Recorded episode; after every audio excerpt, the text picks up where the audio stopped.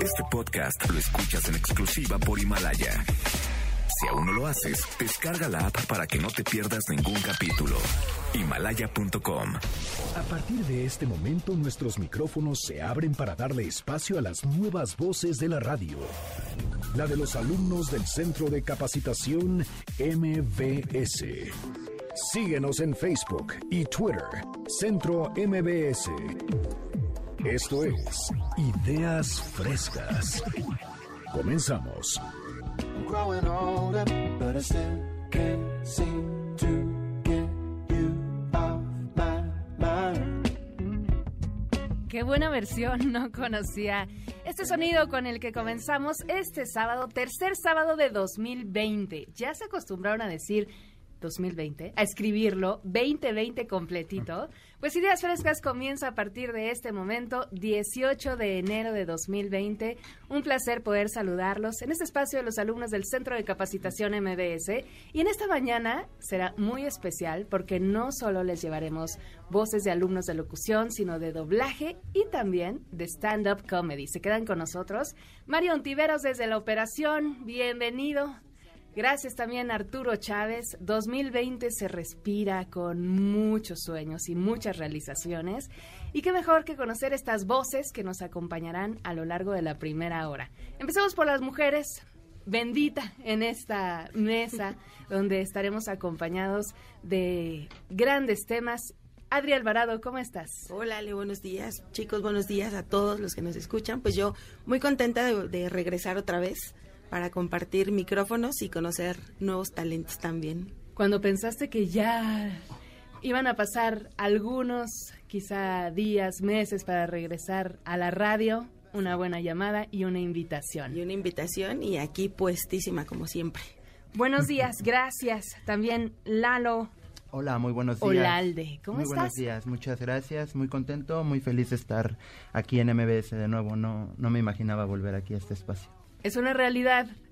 Exalumno de locución 2. Sí, exalumno de locución 2 y de conducción también. Ricardo Gallegos, ¿cómo estás? Qué vole, qué vole, buenos días. A Ale, buenos días a todos los que nos acompañan en esta mañana. Ya muy emocionado, listo para hablar un poquito del mundo del séptimo arte y compartirles esto que son las nominaciones al Oscar, pero al rato hablamos. Bueno, el, el, lunes por la mañana amanecimos con esa información y qué mejor que ponernos al corriente antes de esa esperada entrega. Clemente Calixto, Hola. buenos días. Hola, muy buenos días a todos. Estamos felices, nerviosos como siempre, pero con toda la actitud. Ya extrañaba estar aquí y bueno, vamos a darle con todo, con toda nuestra actitud. Oscar Andrew, bienvenido, buenos Muy días. buenos días. La verdad es que es un sábado bastante, bastante frío, pero se disfruta estando aquí con gran compañía. De verdad, muchas gracias. Eh, uno siempre vuelve a donde fue feliz. Y bueno, que sea un gran, gran programa. Y veo trazada tu sonrisa y tú nos estarás compartiendo de tu experiencia en doblaje. Claro que sí, y ya estaremos hablando también del séptimo arte, que pues es, nos fascina a todos. Coincidiendo en gustos, en experiencias, a través de estos micrófonos, inicia Ideas Frescas. Quédense con nosotros, que esto se pone muy bueno. Buenos días. El siguiente programa de Ideas Frescas es solo de investigación. No queremos herir susceptibilidades de nuestro amable auditorio. Esta es la primera emisión de noticias en Ideas Frescas. Hola, muy buenos días. Mi nombre es Clemente Calixto y estas son las noticias. Estima ONU modesta recuperación para México en 2020 con un crecimiento de 1.3% tras aprobación de TEMEC. El informe Situación y Perspectivas Económicas Mundiales 2020, elaborado por la ONU, destaca que en el caso de México habrá un impacto positivo. Con la aprobación del TEMEC en México y Estados Unidos, aunque aún falta Canadá, se reducirá la incertidumbre política para los inversionistas. No obstante, el informe prevé que la región experimente una recuperación lenta y desigual en los siguientes dos años. La Secretaría de Gobernación anunció que se ha implementado un operativo que garantiza la regularización de los migrantes que integran la, caravana, que proviene de Honduras a su ingreso al país y para ello se ha acordado además de ofrecerles empleo temporal siempre y cuando permanezcan en la franja de la frontera sur del país. A través de un comunicado señaló que entre los acuerdos tomados durante la reunión intersecretarial realizada este jueves, se ha dispuesto que los trámites de regularización se efectúen en los puntos fronterizos del estado de Chiapas por el Instituto Nacional de Inmigración en coordinación con la Comisión Mexicana de Ayuda a Refugiados. Agradecemos la información a Burapus. Autoridades capitalinas pusieron en operación el carril de, trole de trolebici sobre el eje central Lázaro Cárdenas, en ambos sentidos, desde eje 10 sur Churubusco hasta eje 5 norte Montevideo, donde podrán circular de manera compartida bicicletas y los 63 nuevos trolebuses. Tras efectuar un recorrido en bicicleta, la jefa de gobierno, Claudia Sheinbaum, explicó que contribuye a que todas las personas tengan acceso al derecho a la movilidad, a un transporte público sustentable y a obras que mejoren su calidad de vida. Escuchamos la voz de la jefa de gobierno, Claudia Sheinbaum. Entonces el trolebici combina la bicicleta, el transporte eléctrico, los nuevos trolebuses y esto también nos permite la renovación del espacio público de la Ciudad de México de norte a sur es un, eh, un, carril compartido con bicicletas y trolebuses que cruza cuatro alcaldías, Gustavo Madero, Cuauhtémoc, Benito Juárez y Coyoacán. Y esto implica en conjunto ya no solo las bicicletas sino los trolebuses, una mejora en el servicio para los usuarios de trolebuses, pero para los ciclistas también mayor seguridad. Y esto es porque el, el carril exclusivo de trolebús antes tenía un tamaño irregular, en algunos tramos era más ancho, en otros más angosto y tienen que compartir el espacio con, los, con las bicicletas. Ahora es continuo de 4.1 metros. Agradecemos la información a Adrián Jiménez. Hasta aquí las noticias. En una hora, más información. Yo soy Clemente Calixto. Sigan aquí con nosotros en Ideas Frescas. Gracias. De las mejores noticias, trolebici. Ahora nos tenemos que acostumbrar a este nuevo concepto, sobre todo para los que pedaleamos, conducimos y tenemos que respetar, eh, respetar a quienes coinciden con nosotros en esta selva asfáltica. Gracias por permanecer en sintonía. Si van amaneciendo, quédense en camita porque habrá buenas recomendaciones a continuación. Pueden sintonizarnos y comunicarse con nosotros ya para ser parte de esta plática al 5166125 de manera eh, interna también y virtual en www.mbsnoticias.com, comunicarse con nosotros a cabina o en Twitter en arroba centro mbs con el hashtag Ideas Frescas. Muy bien, pues vamos a la siguiente sección. Pasadas las noticias, vamos a descubrir qué viene a continuación. Vida sana. Cuídate en Ideas Frescas.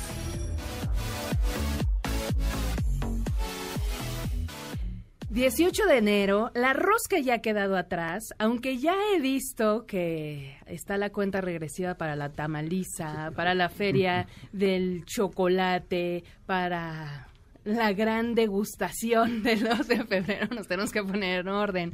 ¿Y qué nos tienes para hoy, Clemente Calixto, en temas de nutrición para, bueno, atender la salud de nuestro cuerpo? Bueno, antes de nada, déjenme hacerles esta pregunta y es ¿Cuántas veces hemos padecido de estreñimiento a lo largo de nuestra vida? Posiblemente muchos dirán que a, lo largo de su vida o en muchas ocasiones. Y inmediatamente se nos viene a nuestra mente que es por la falta de una buena alimentación o también por el bajo consumo de agua. Y en parte sí es cierto, pero también son otros factores como son el estar estresado mucho tiempo, también no hacer ejercicio, no dormir las horas adecuadas, entre otros casos.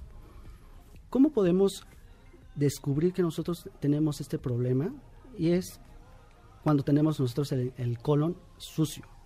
El colon o el intestino grueso es aquel que se encarga de absorber agua y electrolitos, que son sodio, potasio, etcétera. Y nosotros podemos identificar estos factores cuando se presenta un dolor abdominal que quizás se alivia defecando o también es conocido como el famoso dolor de caballo. Otro factor es un cambio de hábitos intestinales con episodios de diarrea, estreñimiento o ambos, gases e hinchazón en el estómago, flatulencias y experimentar una necesidad urgente de ir al baño.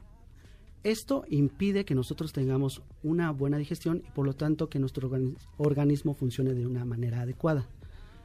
Y esto provoca también que tengamos nuestros mal aliento posiblemente ustedes conozcan a personas que, a pesar de que son muy higiénicas, tienen un mal aliento y esto se debe que posiblemente tengan el colon sucio. Es la famosa definición de la colitis. Exactamente.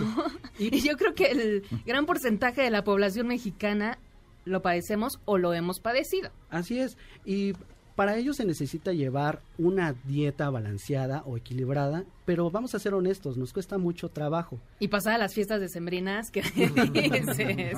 y lo que viene, ¿no? Porque vienen muchas festivaciones, también 14 de febrero, como lo mencionaba, los tamales.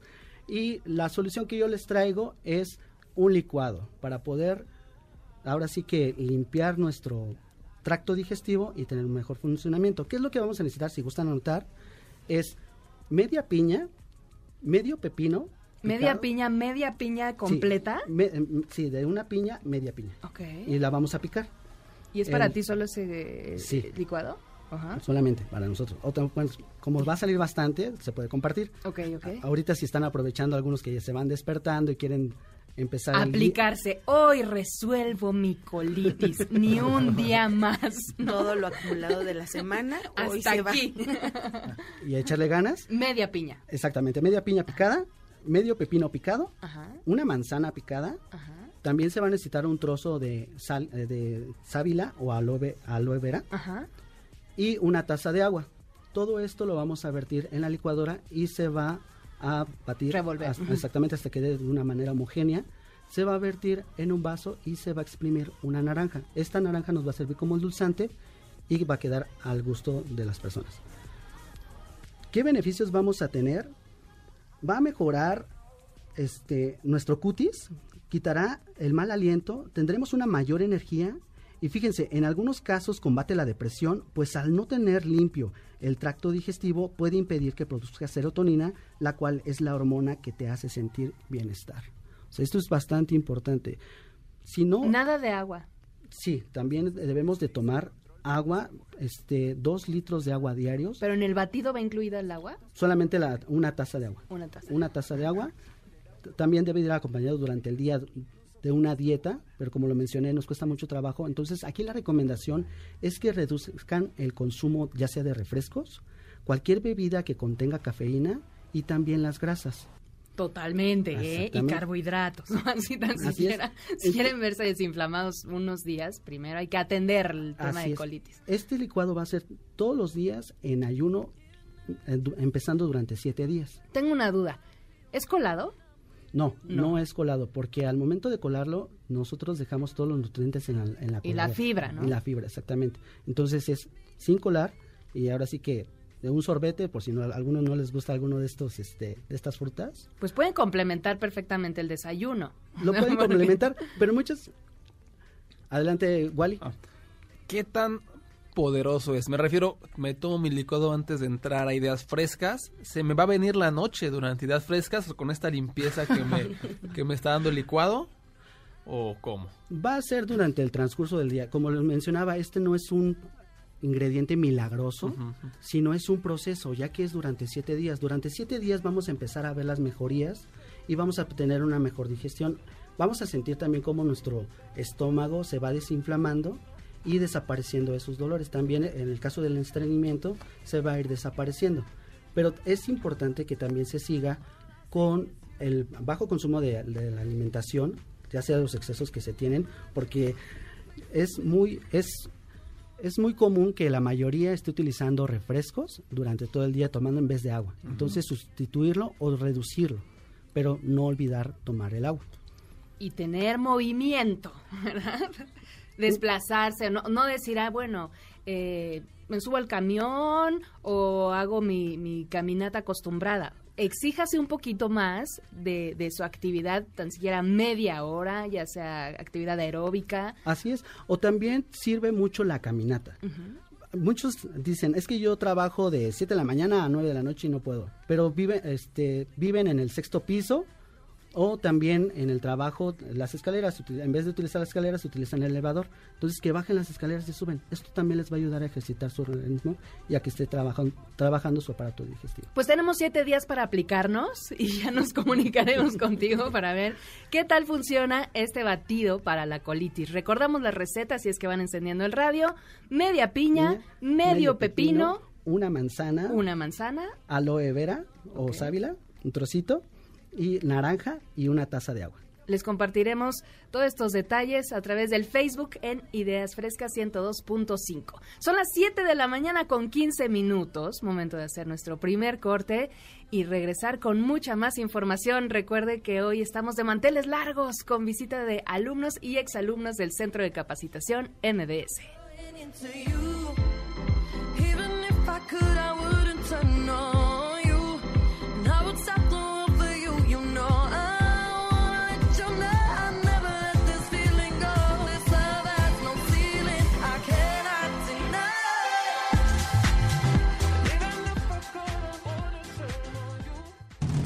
Apoyando a los nuevos talentos de la radio.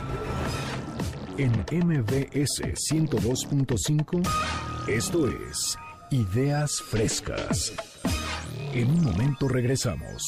Este podcast lo escuchas en exclusiva por Himalaya.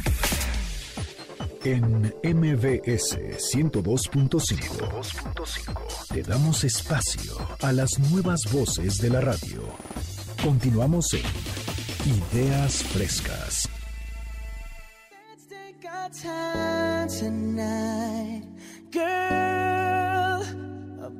Hoy Mario anda romántico. Se me hace que está adelantando el 14 de febrero con esta música. Ah, ya vaya, vaya. Es Arturo quien anda ya de suspiros. Mientras está tomando su cabecito. ¿Qué? ¿Cómo yo? El amor está en el Ah, aire. El amor está en el aire y el amor a la locución y a cumplir sueños también es una realidad, como bien lo decíamos al comenzar este espacio de ideas frescas que agradecemos a todos que nos sintonicen sábado con sábado.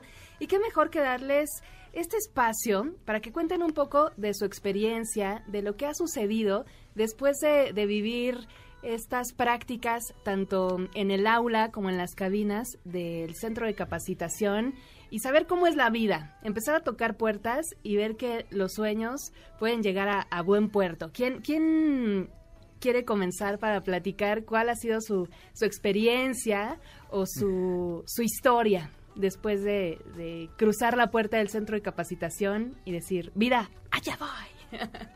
Aquí estamos. Bueno, pues en lo personal ha sido, ha sido grata la experiencia desde que eh, egresamos de los cursos. Eh, la cuestión de poder desarrollar un proyecto y demás, sí es difícil, sí es complicado, como tú mencionas, el estar tocando puertas y a veces no es eh, tan rápido como uno esperaba. Pero, por ejemplo, eh, yo la experiencia que tengo también, eh, a mí me invitaron a participar en un programa de, radio por internet que se llama Voz Ambiental. Voz Ambiental es un programa que precisamente como su nombre lo dice, pues trata todo acerca del medio ambiente, temas de cambio climático y demás. Es conducido por un eh, ingeniero ambientalista que se llama Isaac Malagón, que si nos está escuchando, pues un saludo. También gracias por la invitación. Y es muy padre también conocer temas que no son de tu, a lo mejor de tu especialidad, ¿no? En, en el sentido académico. Eh, y realmente también es eh, muy bueno conocer otros otro tipo de personas contactos en ese programa pues yo tuve la oportunidad de conocer incluso a un personaje que es un es muy particular es un personaje muy bonito que se llama Ecoman y Ecoman es un es un señor que trae una máscara de como tipo de luchador eh, pero él se dedica a todo este tipo de difusión eh, ambiental, va a las escuelas, da conferencias, eh, va incluso a congresos políticos y demás, y pues fomentando esto, la educación ambiental, eh, la educación que se debe, él dice eh, que pues debemos inculcarlo desde niños, ¿no? Y si es cierto, muchas veces pues no tenemos esa educación nosotros los grandes de pasarlo desde los niños. Entonces, esa ha sido una, una grata experiencia, también poder conocer a, a otras personas que están en pro de del cuidado del agua, chicos que se van a congresos, eh, o incluso a, a gente que también ha estado involucrado en cuestiones de Greenpeace. Entonces, es un mundo también aparte de, para mí, que, que conoces, ¿no? Que te puedes involucrar y tú puedes poner tu granito de arena, ¿no? ¿Y cuál ha sido la herramienta más importante que adquiriste en el centro de capacitación y que has sentido que ha sido de tus más grandes fortalezas? Pues yo creo que la, la comunicación o el, estar en contacto también con, pues, con las personas, eh, no perder esa, mm, esa relación, vaya, ¿no? O el, o el deseo también de aprender o de saber un poquito más. siempre estar eh, pues buscando más información para que tú también puedas tener otro tipo de, de conocimientos o de, o de herramientas. ¿Y cómo te enteraste de esta oportunidad? Yo me enteré de esa oportunidad porque también a raíz de, de que estaba buscando oportunidades me encontré con una estación de radio que también se llama Radial FM y yo ahí tomé un curso tanto de conducción de, este, de cabina de radio como de televisión. Que la tele igual como que no es tanto lo mío, sí te cohibe la cámara, la verdad. Pero este ahí él, él también tomó ese, ese curso. Entonces él ya tenía como que su proyecto desarrollado, porque él tiene- incluso tiene una fundación, la fundación se llama Atzalan, Manantial de la Sustentabilidad, y este, y pues a raíz de eso me, me invitó. Entonces es, vuelvo a lo mismo. Vas a un lugar y conoces a una persona y él te puede conectar con una, con otra, y pues se hace una red de, de contactos, de conocidos, de talentos. Así decían en la universidad. Uno no sabe en qué momento puedes estar al lado de tu próximo jefe, de tu socio o de quien te abra la puerta para crear tu, tu campo laboral. Exacto, y aparte es, es una experiencia padre porque, eh, bueno, les comento rápido, ahí pude también, tuve la oportunidad de conocer a una chica, eh, ella es invidente, entonces ella hizo el curso con nosotros, entonces era pues fascinante verla porque pues tú te pones en su lugar, obviamente no sabes, ¿no? Que, que mm, digamos, limitantes puedes tener, pero también a raíz de ese curso, ella conoció a, bueno, le recomendé un curso en el, el Centro Cultural España, que es justamente radio para personas con discapacidad visual. Excelente, Adri. Pues gracias por tu historia, por tu experiencia y bienvenida de nueva cuenta a Ideas Frescas. Y además de locución, que han pasado muchísimas generaciones, no solo en la sede de Ciudad de México, sino en el interior de la República. Además de locución, tenemos el mundo del doblaje. Así que esta mañana nos acompaña Oscar Andrew, que me Sí. encantará saber cómo fue tu experiencia dentro del aula y también ya en activo. Ya estás Sí, doblando claro. películas, ya te estás emocionando con, sí, con personajes, con caracterizaciones, dándole voz a distintas texturas y, y momentos. Cuéntanos un poco sobre Sí, pues mira, todo, todo empieza como un sueño, ¿no? Todo empieza con un fanatismo, con un, un descubrimiento acerca de qué es esto. Y bueno, a partir de ahí es como uno empieza a interesarse y empieza a ir a convenciones. Y así es donde empieza a, a ver cómo es que se promocionan, ¿no? La- la- las diferentes escuelas. Y bueno, así fue como llegué a MBS, al curso de Mario Castañeda y te das cuenta de todo, todo lo que hay alrededor de, ¿no? Muchas veces como fan no ve lo que hay atrás de ese espejo y sabe que es difícil, sabe que es duro, sabe que debe tener más preparación de la que mucha gente piensa. Y bueno, así es como vas, eh, vas comenzando a, a explotar más habilidades. Vas obviamente a gastar mucho tiempo, dinero, pero creo que al final de cuentas... ¿Paciencia? Muchísima paciencia y, y- y de verdad es que hay algo bastante peculiar que pues también hay cosas que no te dicen de- del medio, ¿no? Hay cosas que, que siempre se ven tras una pues como una pantalla, pero la realidad es difícil, es muy difícil, es muy agotador, es, es una carrera de resistencia y más como un aprendiz, como alguien que empieza, ¿no? Porque, porque sí debe estar tocando puertas en las muchas y diferentes empresas que hay, eh, debe estar conociendo contactos, tener esa, esa habilidad también, esa, esa, esa idea de cómo relacionarte con la gente. ¿no? Y, y por supuesto también estudiar con, con gente que, que de verdad te pueda aportar algo y bueno, ya lo demás es, es de tu cosecha, ¿no? Eh, la verdad es que ha sido una experiencia bastante, bastante satisfactoria, porque como lo decía, todo empieza con un sueño y que después lo veas reflejado ya en una pantalla, al menos de televisión por ahora, ¿Cuál fue tu, tu primera grabación o tu primer personaje? pues fue algo muy curioso. Yo no sabía que ya era un personaje que se iba a plasmar, ¿no? Pensé que era un casting y al final de cuentas fue un, un personaje para National Geographic, varios animalitos que, que estaban ahí para, para algo de niños. La verdad es que está muy, muy padre, está ahí en, en YouTube. Y la verdad es que es, es algo que no, no te imaginas que va a pasar, ¿no? Y bueno, poco a poco vas comenzando a, a explorar más, a conocer más, a estudiar más, porque creo que es todo esta, este medio es algo que nunca se deja de aprender, así como, como todas las carreras. Y la verdad es que ha sido bastante, bastante eh, interesante ver esta, esta parte de- difícil y, dura, ¿no? Que también cuesta tiempo, espacio, eh, de traslado, dinero, eh, bastante, bastante, pues, difícil, pero a la vez muy, muy gratificante.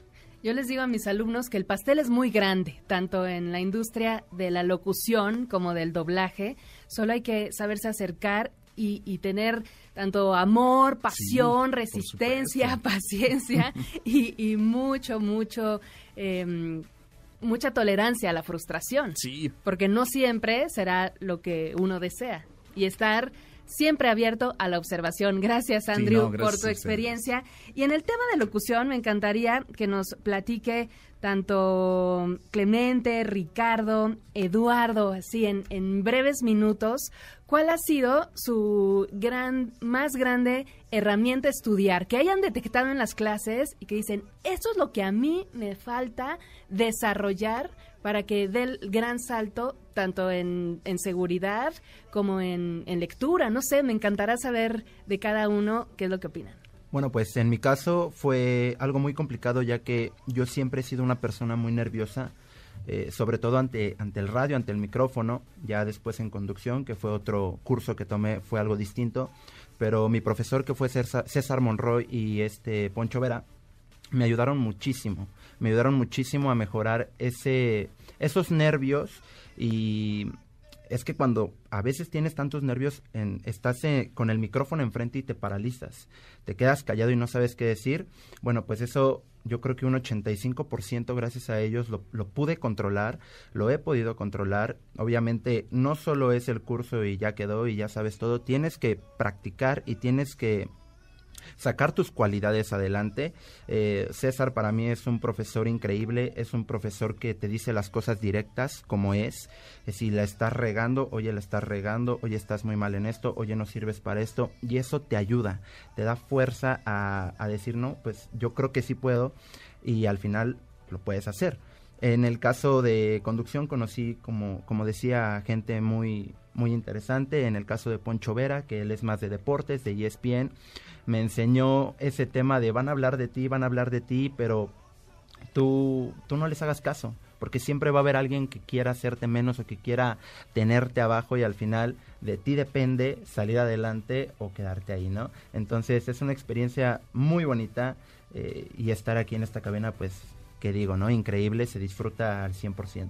Habrá buenos y malos comentarios, pero hay que escuchar los buenos y creer en uno mismo. Por supuesto. Clemente, ¿qué has encontrado tú en tus clases que yo he visto, particularmente en mis alumnos, porque son a los que he visto evolucionar en clases, un antes y un después? ¿no? Una transformación en, en particularidades de, de herramientas, de voz, de confianza. ¿Qué encuentras en ti? Yo, bueno, eh, como tú lo mencionaste, yo encontré que tengo capacidades, por ejemplo, en la, voz, cuando tú me dijiste que yo tenía cierta característica en una voz, yo me dije, no, yo no, yo no tengo esa voz. O sea, para mí no va. Y cuando la empecé a trabajar y la empecé, ahora sí que uno es incrédulo en ocasiones y se empieza a preguntar, si soy bueno para esto? Y ya cuando alguien más te empieza a escuchar y te dice, es que si te escuchas muy bien o debes de creértela, ya es cuando empieza a cambiar tu perspectiva y tu mentalidad. Efectivamente, la seguridad, porque yo también era una persona muy, muy insegura para estar hablando al micrófono, todavía me cuesta un poco de trabajo, pero eso se va fortaleciendo.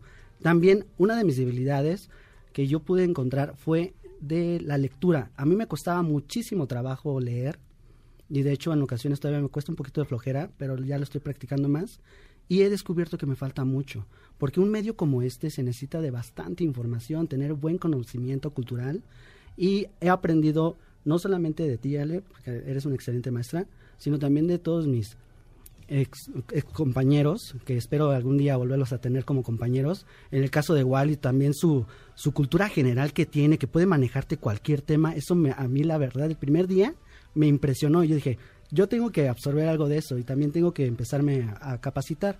La energía que tenía Mimi, este, en el caso de Alonso, su, su seguridad, o inclusive cómo nos alegraba el Su día. con- creatividad. exactamente, él, él es una persona bastante creativa, entonces nos ayudó bastante a, impro- a improvisar y hacer, hacerlo de una manera relajada y natural. El, la actitud de Alex, que también siempre muy sereno, muy tranquilo, su voz tan, también muy, muy, muy, muy presencial. Y yo he absorbido gran parte de ellos, porque me han hecho una mejor persona, me han hecho sentirme más seguro de, con respecto a las intenciones, a las emociones y a poderme expresar de una mejor manera. Creo que eso he aprendido y estoy trabajando para todavía seguir creciendo más. Pues ya escucharán próximamente el demo de Clemente y de los alumnos del centro de capacitación. Ahora les compartiremos el sitio para que conozcan todas las voces que han formado parte de este centro para que conozcan su voz, sus intenciones, sus rasgos vocales y, por supuesto, su talento. Wally, tú nos has llevado al buen humor también a la cabina, además de la cultura general. ¿Qué encuentras tú en los cursos de locución del Centro de Capacitación MBS? pues también encontré algunas habilidades que yo entré buscando algo y fui encontrando, ah, bueno, a lo mejor también puedo hacer este tipo de voces, ¿no? Puedo expresar este tipo de sentimientos a través de la locución. Y algo muy importante que me pareció, un poco lo tocó Calixto, aprender a trabajar más con distintos tipos de personas, porque si llegamos a tener compañeros que eran complicados, ¿no? Y tenías que, que lidiar con eso. Tienes que ver cómo realizar ese tipo de programas alrededor de gente que a lo mejor está en otra onda y ponerte en sintonía y trabajar en equipo. Eso fue algo muy, muy importante. Y claro, detectar más problemas, la adicción, que a la fecha sigue siendo complicada, hablar muy rápido y es algo que yo siento que ha ido mejorando por creo que uno de los puntos más valiosos que tienen estos cursos que es la práctica, ¿no? Cada clase es práctica, práctica, práctica y también tenemos esta oportunidad de hacer ideas frescas que naturalmente es más práctica al aire, al tiro y pues con todo. Vas. Con todo. Excelente.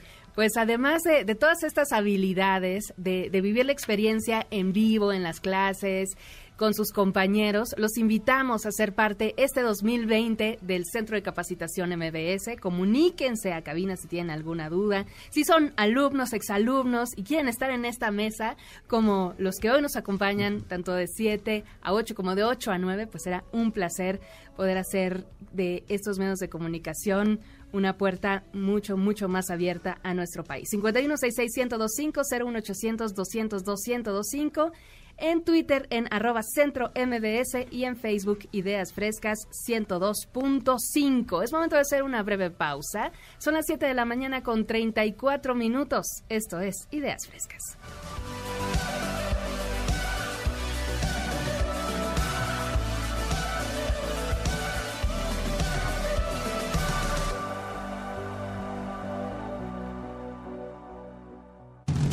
Apoyando a los nuevos talentos de la radio.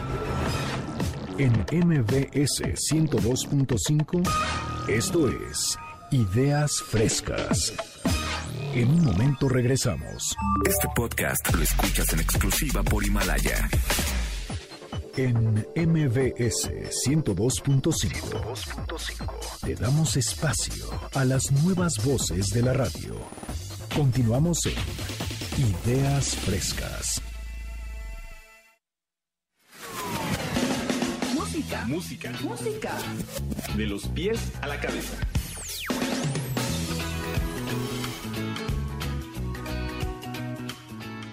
Por ahí dicen que la vida sin música sería un error y estoy completamente de acuerdo.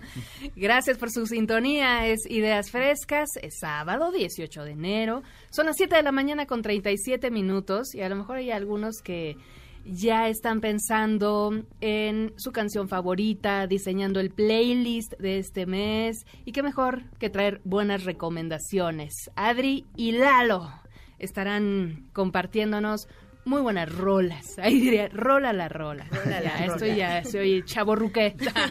No, y aparte de compartir buenas canciones, vamos a hablar sobre un tema que yo creo que en el mundo de la música mucha gente no le da tanta importancia como debería, que es el aspecto tecnológico.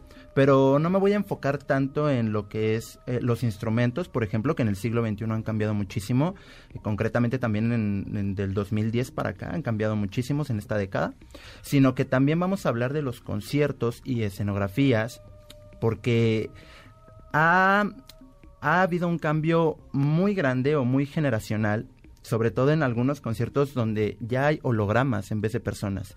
Y esto es algo que es muy complicado de hacer, es muy caro de hacer, pero yo creo que cuando lo ves se disfruta. Vamos a empezar por partes y voy a mencionar primero lo que es los conciertos en 3D. No sé si la gente que nos está escuchando ha- ha- se ha metido a YouTube y ha buscado algún audio en 3D. Le recomiendo que lo haga. Obviamente esto es aconsejable con muy buenos audífonos para que la experiencia sea mucho mejor. Pero lo que consta es que la música, tal cual como dice en 3D, va a pasar alrededor de ti en dos audífonos va a pasar alrededor de ti, lo cual va a dar la sensación o el feeling de que estás escuchando en vivo una persona alrededor de ti. Bueno, pues eso antes se hacía solamente con audio. Ahora se hace en conciertos. Obviamente esto tiene ciertas limitantes, los cuales son una, un escenario chico o un, ¿cómo le podemos decir? Un, un albergue chico y tiene que tener mucha tecnología en audio. ¿Para qué? Para que la gente lo pueda disfrutar. Hay, de hecho, la primer, eh, la primer mm, persona o, la primera empresa que trajo este, este tipo de conciertos a México fue Mutec MX, los cuales eh, el primer concierto se hizo aquí en la Ciudad de México en 2016. Fue en un, en un recinto muy chico, pero la gente dice que lo disfrutó como no tienen una idea. ¿Por qué? Porque el audio pasaba de un lado al otro, lo que, lo que hacía un sonido diferente o algo que no está acostumbrado a la gente, ¿no? Y además de, de una experiencia visual y sonora, se vuelve tremendamente sensorial, ¿no? Se vuelve eh, transformadora. Exacto, eso es lo que pretende el Festival Mutec, que te lleve a otra dimensión, vaya, porque como bien lo menciona Lalo, es eh, toda la tecnología aplicada a la música, eh, digamos, no es nada más para, para los instrumentos. Aquí nosotros queríamos platicarle, platicarles eh, todo lo que el tema el tema relacionado de la realidad virtual y la realidad aumentada. A lo mejor aquí en México todavía no está tan en auge este tipo de, conciertos, vaya, pero por ejemplo en otras ciudades como Estados Unidos o, alrededor del mundo ha habido eh, pues personajes que ya no están aquí con nosotros como Michael Jackson, el rapero Tupac o Freddie Mercury que incluso han dado pues conciertos en- con su holograma, vaya, ¿no? Entonces realmente es una experiencia que, que la gente tiene que incluso vivirla. Y una de las eh, de las artistas que también es muy mencionada y es una la islandesa Björk es una de las principales eh, digamos impulsora de, de la tecnología junto con, con su música. Ella incluso desde el 2016 también me parece ha estado de- desde el 2011 perdón ha estado desarrollando junto con Apple eh, apps para que junto con su cuando ella sale saca los discos eh, puedas tú bajar esa app y puedas disfrutarla más. Incluso en la Ciudad de México el- hubo una mm, exposición que estuvo en el, en el CENART y la verdad, bueno, yo tuve la, la oportunidad de ir y fue padrísima porque había eh, ocho salas y en cada una de las salas había distintas eh, cuestiones. Por ejemplo, había una sala donde te ponías un...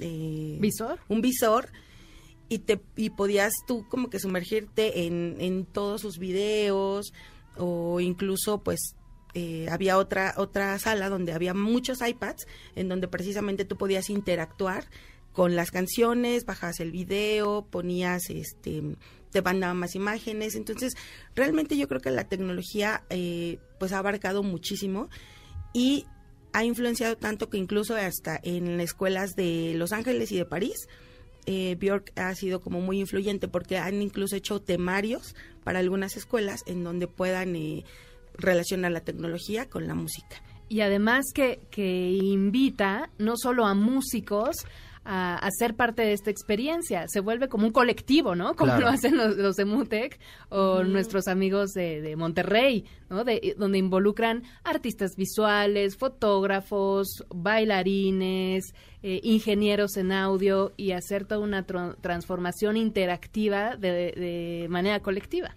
Correcto, y aparte de eso, volviendo al tema de, de los hologramas, yo creo que mucha gente conoció este tema de conciertos con hologramas por los billboards del 2014, donde se usó Michael Jackson y cantaron, eh, to- cantó, entre comillas, obviamente, la canción eh, Es Love de Reed. Eh, y fue algo que a mucha gente le sorprendió muchísimo. De hecho, los hijos de Michael Jackson hasta estaban llorando porque pues estaban recordando eh, a su padre, ¿no? Eh, pero aparte de eso, la primera aparición oficial, se podría decir, de, de un holograma en un concierto masivo fue en el 2006, que fue con la presencia de Gorillaz y Madonna, esto en los Grammy. Y tú ves los videos, los, los, les- los invito a que, a que lo chequen en YouTube y se ve padrísimo. O sea, a pesar de que el 2010 2006 perdón, tenía una tecnología atrasada a lo que estamos ahora, eh, la, la imagen de Gorillaz y, y los hologramas se ven de primera calidad. Ahora, yo creo que la gente se preguntará cómo se hace esto. Ajá, bueno, eso te iba a decir. No- porque es, es algo basado en un video anterior eh, análogo. Claro. O sea, no nada más No. es llevarlo a la digital. Exacto. Es, es como una recreación, como si fuera una animación de cero, ¿no? Claro, de hecho, no en todos se puede eh, hacer la misma fórmula, pero en general lo que hacen es un juego de luces y espejos. En el escenario lo que hacen es poner espejos, obviamente abajo, de los lados, lo cual con las luces y con los reflejos hace que se vea una persona tri- en tercera dimensión o tridimensional. La voz, ay, la voz eh, Depende, puede ser grabada como en el caso de Michael Jackson que ya no está ya no está vivo o puede ser en vivo. Esto es, por ejemplo, un caso de el de Japón que se llama Hatsune Miku. Es, es una monita, es una muñeca creada por computadora, pero que, que hace conciertos y que llena conciertos de 10 mil y 20 mil personas. Pero no es alguien que exista o que haya existido en algún momento. Black Mirror. Ajá, exactamente. Y yo tengo entendido que la voz es en vivo. La voz de ella es en vivo, obviamente debe ser una, Alguien. una cantante Ajá, que una está chica. atrás. Pero igual los invito a que vean los, los videos en YouTube. Eh, se ve impresionante cómo, cómo queda todo esto. Entonces, eh, para terminar sobre el tema de los conciertos con, con hologramas, yo siento que para el futuro va a haber eh, muchos más y mucho mejor, con mejor tecnología y mejor definición. Así que es algo muy interesante que, que para platicarlo. Pues nos dejan tarea para ver videos, Para buscar ver a esos artistas que han vivido esta experiencia y que la siguen generando para transformar la industria, ¿no? Claro. La música actual. Y ya nada más para, para cerrar, eh, se mencionó Gorilas. Gorilas, de hecho, es uno de los, eh, de uno- un grupo de los que más usan, digamos, tecnología, tanto eh, visual, auditiva y demás. Y yo les recomiendo un documental que, de hecho, salió el pasado diciembre y se llama Reject False Icons. Entonces, este trata sobre pues una gira que tuvieron durante tres años, pero pues tú puedes ver cómo, cómo la, cómo influye tanto el público y cómo es la experiencia en este nivel eh, audiovisual. Increíble. Pues muchas gracias, Adri y Lalo, por esta experiencia que nos profundiza, ¿no? De todas las posibilidades que tiene la industria de la música hacia otras áreas. Son las 7 de la mañana con 46 minutos. Se quedaron tan impactados como nosotros.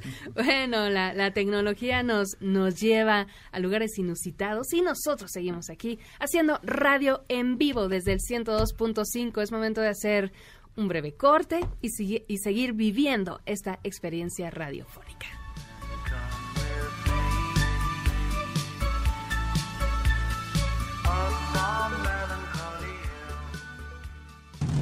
apoyando a los nuevos talentos de la radio. En MBS 102.5, esto es Ideas Frescas. En un momento regresamos. Este podcast lo escuchas en exclusiva por Himalaya. En MBS 102.5 te damos espacio a las nuevas voces de la radio. Continuamos en Ideas Frescas. Ponte cómodo y prepara las palomitas antes de quedarte sin entradas.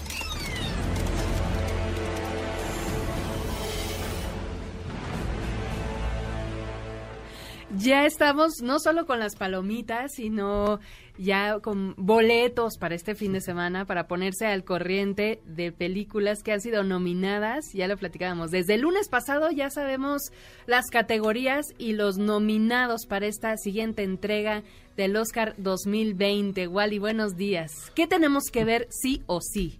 Buenos días. Ahorita vamos a platicar de todas estas nominaciones al Oscar que francamente estuvieron espantosas más que en otros años. Pero bueno, ahorita también eh, el buen Andrew me va a ayudar a, a- a ver qué onda con todos estos nominados. Les vamos a decir predicciones. Que, que te quiero destacar, Ale, que y no me dejarás mentir, que cuando estuve aquí hace unos tres meses, Sí. predije exactamente tres de las nominadas a Mejor Sí, Película. sí, sí. Y pues bueno, ahorita vamos a discutir cuáles van a ganar, porque no solo es cosa de la que nos guste, de cuál es la mejor. Legítimamente tenemos que recordar que la academia, los que votan, la gran, gran mayoría son un grupo de ancianos, blancos y hombres, ¿no? Varones. Entonces eso tiene mucho que ver. ¿Y qué te parece, Andrew, si nos lees las nominadas a Mejor Película? Claro que sí. Como mejor película este año es bastante interesante porque tenemos bastantes y que la verdad han sido de, de muy buena calidad. Ahí les va. Está Contra lo Imposible con Christian Bale y Matt Damon. El Irlandés, la otra obra de Martin Scorsese. Jojo Rabbit de Taika Waititi. Joker de Todd Phillips. eh, Mujercitas. Eh, también está Historia de un matrimonio que causó mucho, mucho revuelo a través de las redes sociales y con memes y con todo este tipo de, de situaciones. 1917, que es como el caballo negro de estos Oscar, porque se montó en último minuto. Y la verdad es que ha sido merecedora, tal vez justamente, tal vez injustamente, de, de algunos premios.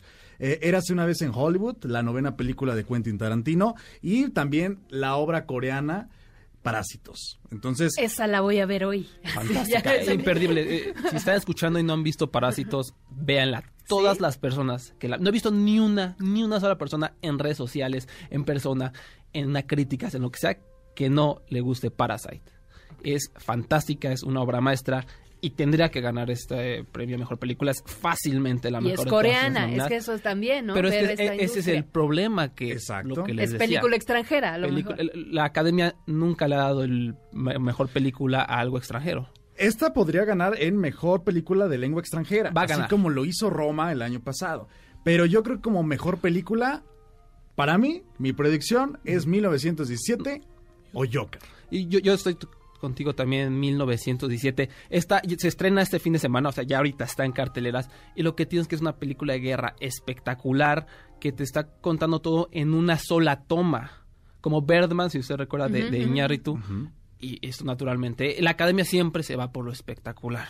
Esto, pues, los visuales, las explosiones, el dramatismo de se va a morir, no se va a morir, es algo que llama mucho la atención. Y ya como precursores ya ganó el Globo de Oro de Mejor Película Dramática, tiene por ahí varios premios de Mejor Director. Entonces, 1917 tiene todas las herramientas que hacen de una película clásica que la academia elige como la mejor de su entrega. Y sobre todo por la corrección política y por lo que quieren la, la gente americana acerca de este nacionalismo puro, ¿no? Demostrar a, a tu gente ganando o batallas alrededor de la Primera Guerra Mundial. Entonces es bastante interesante. Y hablando de tecnología, en esta categoría de mejor película interviene otro tipo de difusión, ya no solo desplazarse a las butacas y al cine, ¿no? Sí, en esta pues. experiencia de, de las plataformas digitales sobre demanda, donde el irlandés y de eh, historia de un matrimonio quizá haya, vis- haya tenido mucha más vistas en casa, ¿no? Que a lo mejor en la propia en- taquilla. Sí, porque son, son de Netflix y al final de cuentas eso te ayuda a vender más el producto. Y también querer destacar, y, y esto habla de lo mal, de los terribles que son las nominaciones y de lo roto que está el sistema de la academia. Vean todos los nominados. Eh, siete de nueve son historias sobre hombres, protagonizadas por hombres para hombres. Tenemos la guerra, los mafiosos, unos automovilistas, Joker, que es de un hombre eh, trágico. Incluso historia de matrimonio se centra mucho más en la historia del hombre. Sí. Una vez en Hollywood, te pone a los hombres machitos, shala. Y, y esto habla que no hay diversidad, no hay representación. Greta Gerwig por Mujercitas la ignoraron en Mejor Directora. Yo tengo cinco películas dirigidas por mujeres que son más sutiles y son mucho mejores que todas estas. Estas sí son espectaculares y ay, bla, bla, qué bonito, el macho y el- la guerra y la explosión. Eso no precisamente tiene que ser buen cine. Hay películas, Retrato a una mujer en llamas, la película más hermosa, hermosa que van a ver. ¿Por qué pasa? Es un romance LGBT, es totalmente sutil. Cada cuadro es una obra de arte, se los prometo, con las mejores actuaciones. Pero es francesa, es romance.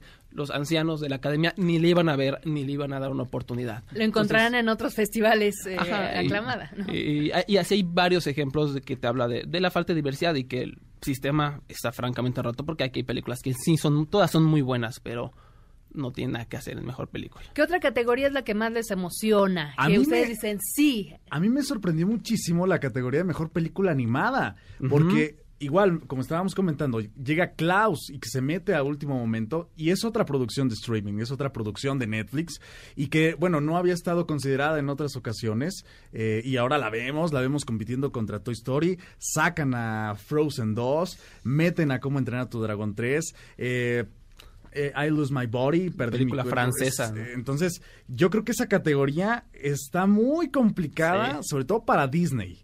Porque Klaus es un contendiente bastante, bastante fuerte a través de toda esta temporada navideña. Y no sobre todo de eso, sino el mensaje a través de esta reintegración de, de, de todo el espíritu y sobre todo de, de la amistad, de, de cómo podemos estar juntos en esas épocas, ¿no? Y también por ahí está Missing Link, que es una película animada de Laika Studios, que es una película que a la academia le gusta mucho, que siempre los nominan, y que ganó el Globo de Oro a Mejor Película Animada y se metió de lleno en la pelea. Fue una gran sorpresa, ¿no? Porque también Laika había sido despreciada en, en algunas entregas del Oscar, sobre todo con Cubo. Y Con las- Cubo, Sí, sí, sí. y de mejor actor y mejor actriz. A mí, a mejor actor los nominados son este, Antonio Banderas por Dolor y Gloria. Para mí que ese se lo lleva. Para mí, eh, para mí él es el mejor de todos, fácilmente. Está Joaquín Phoenix por Joker. Joker. Eh, tenemos a... Jonathan Price por Los Dos Papas. Ah, también. Y Y los dos papas también están en Netflix. Adam Driver por Historia de un matrimonio. Y Leonardo DiCaprio por Eras una vez en Hollywood. Que aquí, otra vez, lo- la academia siempre se va por las actuaciones espectaculares. Pues Joaquín Phoenix, obviamente, es mucho más vistoso. eh, fue una transformación física, visual. Total. Y, y- y si gana el premio merecísimo, yo creo que Antonio Banderas le da 10 vueltas porque es... mm, Pero el problema es que es más sutil, es más dramático, eh, es otro boleto. Aunque creo que de ellos dos puede salir el ganador. ¿Tú, tú- a, ti quién te gustaría que A ganara? mí me gustaría, y como lo han indicado las encuestas, Joaquín Phoenix. Sí, él es el favorito. Definitivamente, además que su actuación brilló. Y como mejor actriz tenemos a Cynthia Erivo por Harriet, Scarlett Johansson por Historia de un matrimonio, Saoirse Ronan por Mujercitas, Charlize Theron por El escándalo y Renée Zellweger por Judy, que, que también se estrenó esta semana. Y la verdad es que mi favorita es Scarlett Johansson. Para mí que también se la llevan. Eh, Bueno. Renée Zellweger va, está barriendo con todos los premios, ha ganado todo, los Critics' Choice, los Globos de Oro, nominada a la BAFTA, eh, eh, es la gran, gran favorita. De ser una sorpresa que no se lo lleve, la única que yo creo que se le puede ganar es Scarlett Johansson, pero otra vez, estas no son las cinco mejores actuaciones del año, ni, ni cerca, y otro gran problema, de las 20 actuaciones nominadas, reparto, actor, actriz, solo una es de color todos son blancos. Y, y es terrible porque cuántas actuaciones buenas hubieron. Lupita Nyong'o en Oz. Todo el elenco de Parasite hubiera merecido una nominación. Eh, gente de The Last Black Man in San Francisco, Jonathan Majors. Hay un montón de gente que pues, lamentablemente no, no tuvo chance. Y tú, mi querido, ya por último, predicción oficial. ¿Quién quieres que gane y cuál es tu predicción oficial, Andro? ¿Para mejor película? Mejor película. Para mejor película, la verdad, mi corazón eh, dice que Joker y Contra lo Imposible, pero estoy seguro que va a ganar 1917. Yo Vamos a hacer la quiniela, ¿verdad? Que se pongan yo, interesantes. yo quiero que gane Parasite, pero estoy entre 1917 y Érase una vez en Hollywood, que también tiene mucho, mucho apoyo y habla sobre hacer películas, sobre pues el, el arte de Hollywood. Es una carta de amor a Hollywood. ¿Y quiénes Claro, votan? claro, claro, claro. Los de, Hollywood. los de Hollywood, los de la academia viejitos que se van a ver identificados en los 70 y este año no figura México, ¿verdad? no, está por ahí nominada en Jojo Rabbit Mejor Vestuario una eh, mujer. También Y Rodrigo Prieto por el irlandés. En fotografía. Claro, claro, cierto. Bueno, pues ahí Yo- estar pendientes. Es el creemos que va a ganar. último fin de semana de enero, ¿verdad? Eh, No, falta todavía. Es el, eh, la entrega de los Oscars son el 7 u 8 de febrero, es la primera 9 de semana. febrero son los Óscares, así que ahí vamos a estar viendo quién son los ganadores. Ahí estaremos al tanto, así que tienen tarea irse al cine. Y rapidísimo, si quieren seguir con detalle la cobertura, pólvora.com.mx, ahí escribo todas mis columnas con predicciones detalladas. Y, y- y me estoy vendiendo y... y- Y sí. a- a- ahí hice mis predicciones a los nominados, tuve 9 de 9 exactas de mejor película y el 75% de todas las nominaciones. Entonces ahí normalmente hago buenas predicciones para que ganen la quiniela de su oficina, pólvora.com.mx. Yo estoy con Wally. Lo voy a seguir. Nuestro, nuestro especialista en cine. Hemos llegado al final de la primera hora de Ideas Frescas. Gracias por su compañía. Gracias, Andrew. Gracias, Gracias. Rick, Lalo, Adri. Gracias. Yo soy Alejandra Gracias. García. Momento de hacer un breve, una breve pausa. Gracias también a, a Calixto. Esto es el 102.5. Gracias por seguir con nosotros. Venimos, que vamos a descubrir nuevos temas con los alumnos del Centro de Capacitación MBS.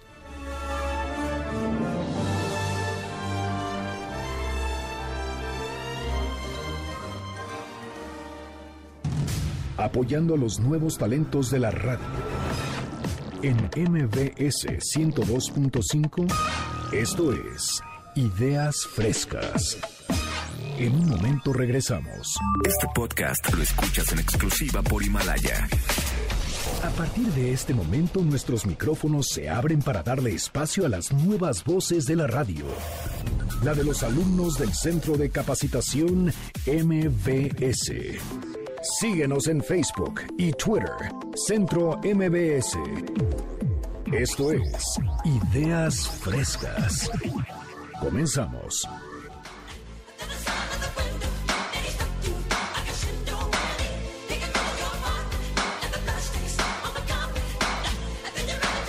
Ocho de la mañana con dos minutos.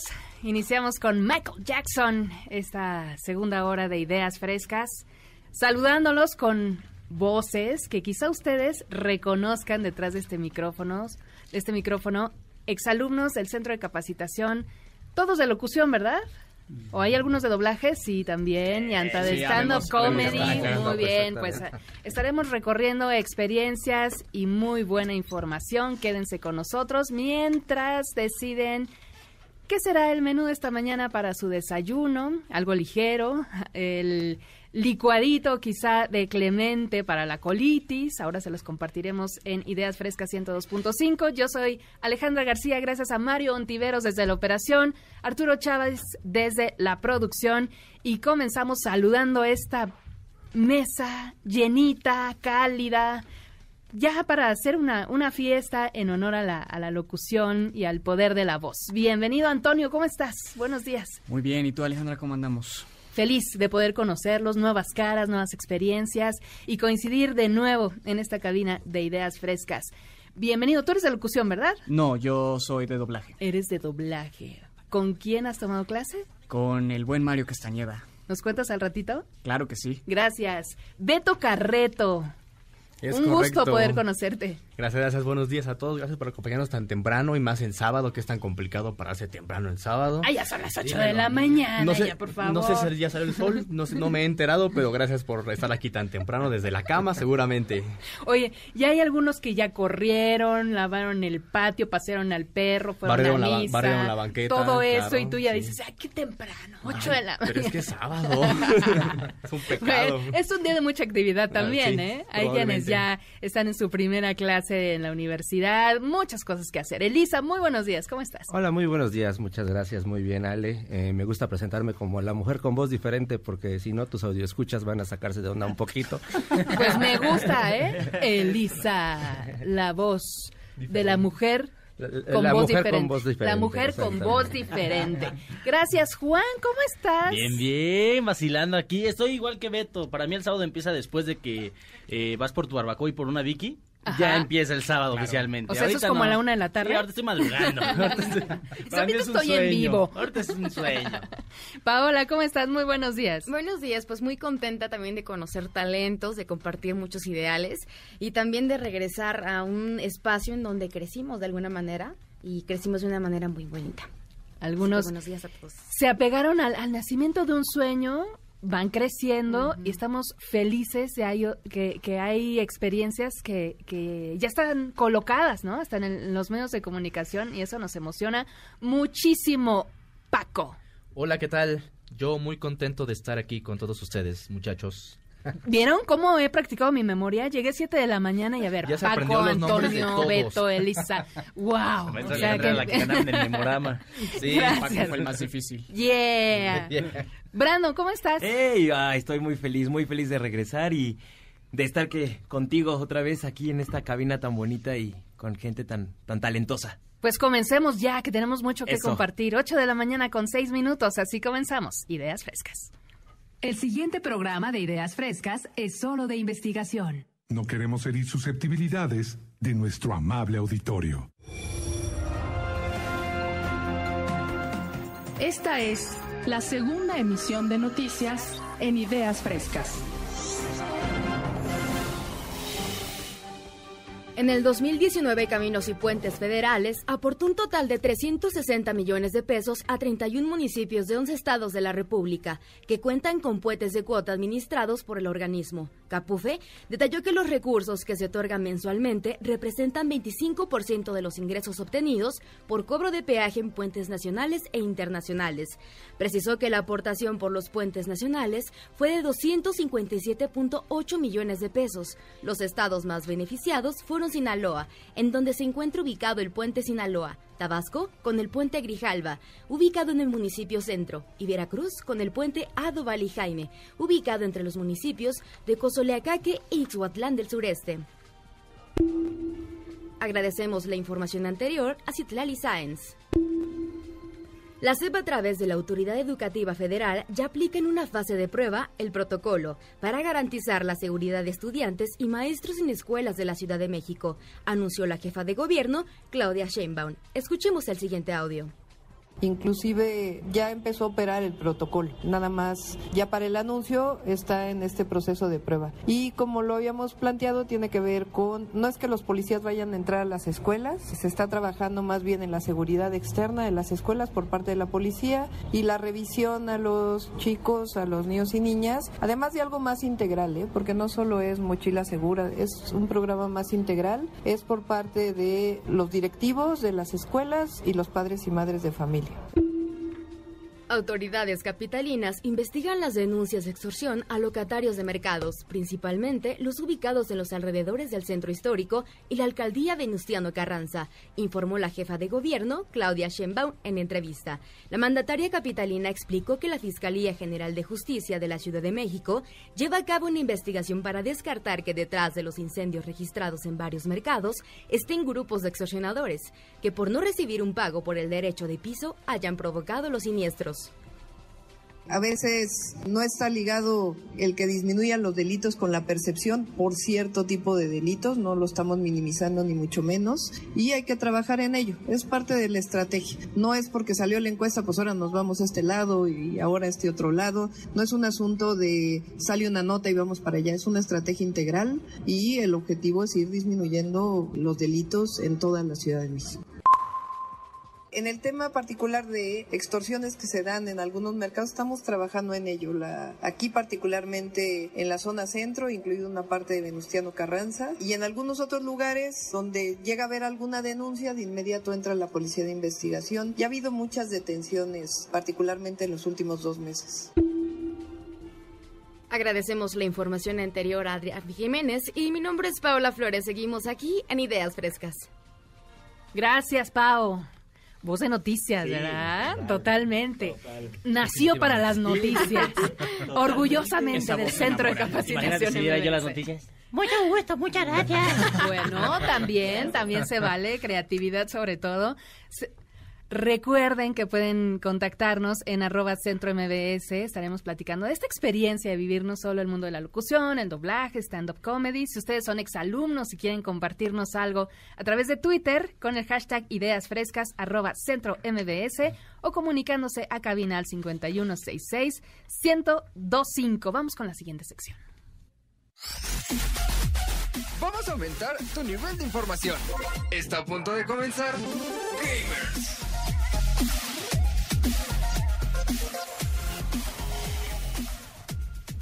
Y quienes juegan videojuegos lo hacen frecuentemente, diario, los fines de semana, cinco horas al día. ¿Cómo está esa- ese hábito, no? Ya, Pues eh, algunos los jugamos todavía mientras trabajamos en la oficina cuando... Eres un cínico. De plano. Ay, De Paco, tú plano. siempre. Con razón, no, es que les voy a tomar una fotografía. O sea, yo creo que Antonio se desplaza, bueno, no solo, yo creo que el, el lugar menos eh, adecuado con, con su dispositivo. Con de videojuegos. bueno. Menos en la, la regadera, ¿verdad? Sí, menos en la O regadera. sea, porque, vives pues, con no. tu... Porque no son a ¿Qué prueba es de esto? agua ¿PS4 o qué es? No, traigo mi Nintendo Switch. Ándale. Con razón tan tan tan combinado entre la gorra y el y el Nintendo de azul rojo. Parece juego de plastilina Play-Doh.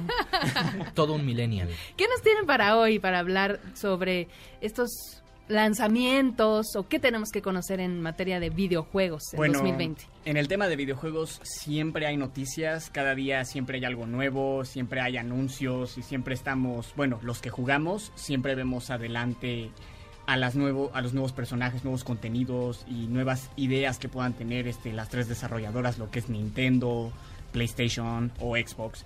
Hoy vamos a venirles a hablar de pues de las próximas consolas que ya vienen, que son el Play 5, el Xbox One Series y sobre el DLC que hubo ayer de Super Smash Bros. de Ultimate para el Nintendo Switch. Y tú eres de Nintendo. Bueno, soy de todos. Este es- esto siempre lo explico siempre, esto siempre lo explico toda mi vida, pero siempre he sido Nintendo siempre ha sido mi favorita, pero en general a mí los videojuegos me encantan. Si yo por mí fuera, yo tendría mi casa llena con todas las consolas del mundo, la verdad. Pero no nos da. ¿Y tienes salario. novia? No, no. ¿Tienes También, y amigos? le fascina.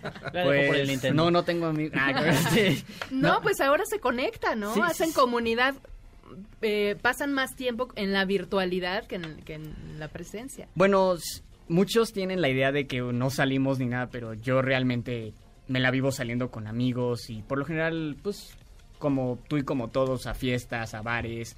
Pero por lo general sí veo a mis amigos, este, sí he tenido novias que juegan, pero como todo en la vida, este, pues ya depende cómo es la persona y te vas relacionando. ¿Se vuelve un hobby? Sí, es un hobby. No lo siento. No lo siento nada más como un gusto. La verdad, este. Es algo. Es un, est- es un estilo después del trabajo. Es algo que. Que realmente te, se te hace que se te olviden los problemas. ¿Qué pasa al, al momento de, de jugar un videojuego? Sube la adrenalina, te baja el estrés, te emocionas. Bueno, hay, hay hasta maneras de, de involucrar un poco el movimiento, ¿no? Mira, te puede bajar el estrés o te puede dar más, dependiendo de lo que estés jugando. Eso, Y si de la te, pones, si te pones a jugar Mario Party con los amigos, bueno, ya No, se acabó no, la amistad. Acabas rompiendo todo ahí. No, claro. Pero yo creo que hay juegos que nos dan emociones, nos enseñan algo, otros que nos dan adrenalina, otros que, este, bueno, simplemente es como leer un libro, ves una historia, llámese Final Fantasy, llámese The Legend of Zelda, llámese Halo si es por adrenalina, o llámese Street Fighter si quieres sentir esa adrenalina de estar ahí gritando con los cuates y perdiendo el cambio de las tortillas, algunos lo entenderán, con las maquinitas. Oigan, y en los videojuegos también hay, hay clasificaciones, ¿no? Eh, entender que hay temáticas, hay edades, Claro. hay, hay momentos que, que sugiere cómo, cómo se clasifica o quién clasifica el, el mundo de los videojuegos. Existe una organización en Estados Unidos que se dedica a clasificar eh, los videojuegos por edad. De hecho, la Unión Europea, me parece, tiene una eh, aparte, pero normalmente a nosotros eh, en México nos llega una clasificación, eh, digamos que va por edad, ¿no? Va desde juegos para toda la familia hasta juegos para solamente para adultos, para adolescentes. Y pues prácticamente así es. Uno debe estar mm, muy pendiente de, pues si tiene hijos, de Claro, que no jueguen cosas que, que no son para deban. su edad. Así es. que realmente muchas veces esto en México lo pasamos por alto y es algo que creo que debería tenerse más atención en Claro. qué juega tu hijo, qué está jugando, qué está aprendiendo, porque no es nada más darle, lo- no lo quiero decir de esta manera, pero es- no es nada más agarrar el juego y, ay, ten y no molestes. Más, Exacto. más bien yo creo que los papás debemos estar también un poquito al pendiente de qué es para ellos, ya que últimamente los juegos, pues no es lo que era antes en los noventas, con lo que era Super Nintendo, PlayStation o... Yo creo que hemos trascendido a una parte donde ya se empieza, ya no hay, ya es una línea muy ligera entre lo que es la realidad y la fantasía. Exacto. Y tocas ese tema bien interesante. Ya hablamos hace un rato de, de música y también del cine. Y en el tema de los videojuegos, eh, adentra las temáticas ya en un nivel emocional y psicológico, ¿no? Sí, exacto. Yo creo que cabe mencionar que en materia de los videojuegos en realidad no generan violencia y no son el detonante de formar a un ser agresivo. Básicamente hay estudios y se han hecho bastantes, por ejemplo de la Universidad de Oxford que realizó un estudio con mil jóvenes de entre los 13 a los 16 años. 500 de ellos mujeres y 500 de ellos eran hombres y los expuso a videojuegos de guerra, de disparos, de battlegrounds y de muchas eh, factores que eran básicamente agresivos. Lo que pudieron darse cuenta era que lo único que denotaban eh, psicológicamente los niños era pues un poco de frustración por haber perdido ciertas batallas y también nivel de competitividad. Otro ejemplo súper claro es que en eh, Europa, en escuelas de nivel básico, enseñan videojuegos porque eso les hace tomar decisiones rápidamente, les hace también enfrentar las frustraciones de la vida y también el trabajo en el equipo. Tiene sus pros y sus contras, Claro. ¿no? Desarrollar habilidades para, para enfrentar el mundo y quizá con, con lo sucedido en Torreón, muchos papás ya se acercan a, a ver qué tipo de juegos tienen sus hijos y también no solo es, es culpa del videojuego, es atender el entorno, ¿no? Sí, que pueda favorecer eh, cierto tipo de violencia. Sí, hay muchos factores sociales y también internos de familia que llegan al punto que pasó y que aunque es un punto muy delicado, pero no deja de ser importante. Que también, por otro lado, si hay también este protocolos de mochilas, más que mochilas, más que ver el videojuego, es saber lo que el niño tiene en el corazón, es saber lo que él piensa, saber que el niño necesita ser escuchado, necesita ser abrazado, necesita un, un ejemplo de vida, ¿no? Y a lo mejor no podemos ser sus padres, pero quizás somos sus hermanos y tenemos la responsabilidad de saber qué es lo que está consumiendo, porque parte del consumo es la salud mental. Bueno, yo tengo una opinión ahí, estoy completamente de acuerdo. Yo creo que hay que estar muy al pendiente de qué juegan nuestros hijos y nuestros hermanos pequeños. Pero más que nada también este con lo sucedido, pues también que la gente sepa que no nada más implica un videojuego, una película, un libro, que hay que estar pendientes de qué vive el qué vive el muchacho o la muchacha durante su transcurso en la escuela, porque bueno, y quiero hablar abiertamente que no solo los alumnos, hay maestros que sin darse cuenta colaboran en ese abuso mental o físico y esos pueden ser detonantes. Mm, Es muy fácil, yo creo que para nosotros agarrar y decir, ah, es culpa de que estás viendo Dragon Ball o estás viendo esto.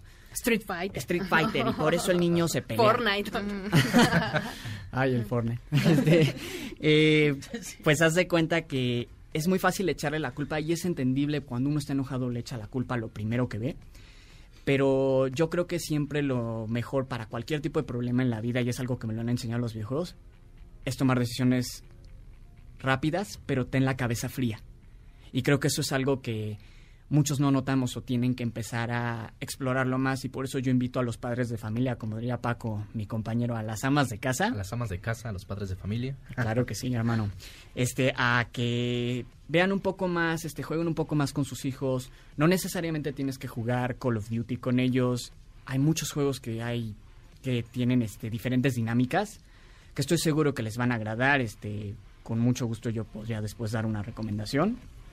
Pero este, claro, que no se cierren. Nunca hay que estar cerrados a ningún tema. Libros, películas, juegos, cine. Creo que siempre hay mucho que aprender. Simplemente Mucho que el- aprender. simplemente darles el cariño y la atención que se merecen. Eso. Tiempo, ¿no? Y el tiempo. Tiempo, atención, un poco de cariño y hacer que esta experiencia, si es un, un entretenimiento de- del videojuego, que tenga un principio y un final durante el día, que no, no se vuelva un vicio, porque vaya, que también Sí, todo en exceso pueda, es- es pueda eh, violentar, ¿no? El- Pues el como tiempo. todo, hasta el agua en exceso es mala. Yo creo que simplemente mantener, bueno, yo quiero platicar una experiencia, este, ¿Nos las cuentas al regresar? Claro que sí, mejor. Gracias, Antonio. 8 de la mañana con 20 minutos. Esto es Ideas Frescas. Recorremos con ustedes al regresar la experiencia de los exalumnos y alumnos del Centro de Capacitación, Locución, Doblaje y Stand-Up Comedy. ¿Quieren escucharlos? No volvemos.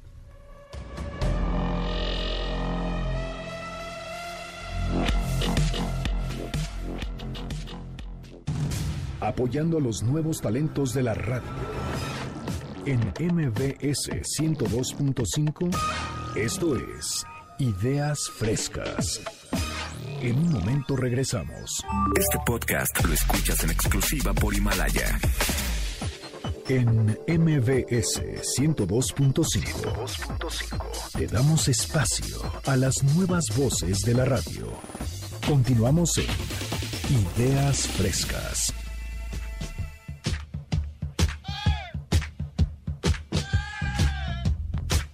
El poder de la voz no solo lleva a apasionarse al mundo de la locución, también al doblaje, al stand-up comedy.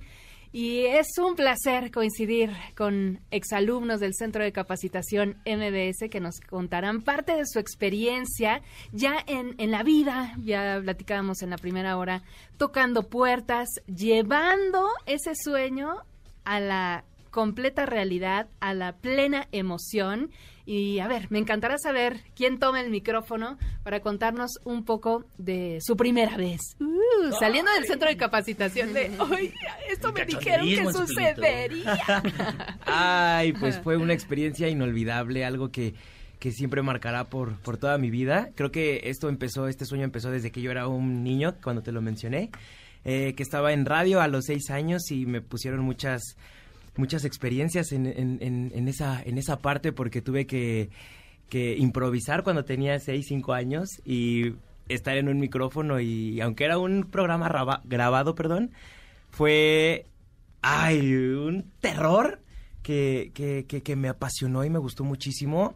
También de, en parte de la actuación eh, también me gusta muchísimo y creo que no solamente eh, este curso de locución me, me llevó a, pura locución, sino también en la parte de actuación, como te digo, en la parte de la dicción, en el manejo de la voz, en los matices, creo que es súper esencial. Y no nada más en actuación, en locución, también en la vida diaria, en cómo te expresas as- ante los demás, en cómo estás eh, hablando ante los demás. Y creo que el centro de capacitación crea personas súper talentosas y tenemos profesores increíbles, tenemos gente muy talentosa, alumnos que dices, wow, qué voz, ¿no? Y, y entre nosotros también hay que, hay que apoyarnos y hay que darnos ánimos y, y nunca ser envidiosos con los demás, siempre aportar y siempre estar de la mano uno al otro y apoyándonos en que, oye, hay un casting, oye, hay esto, oye, al otro,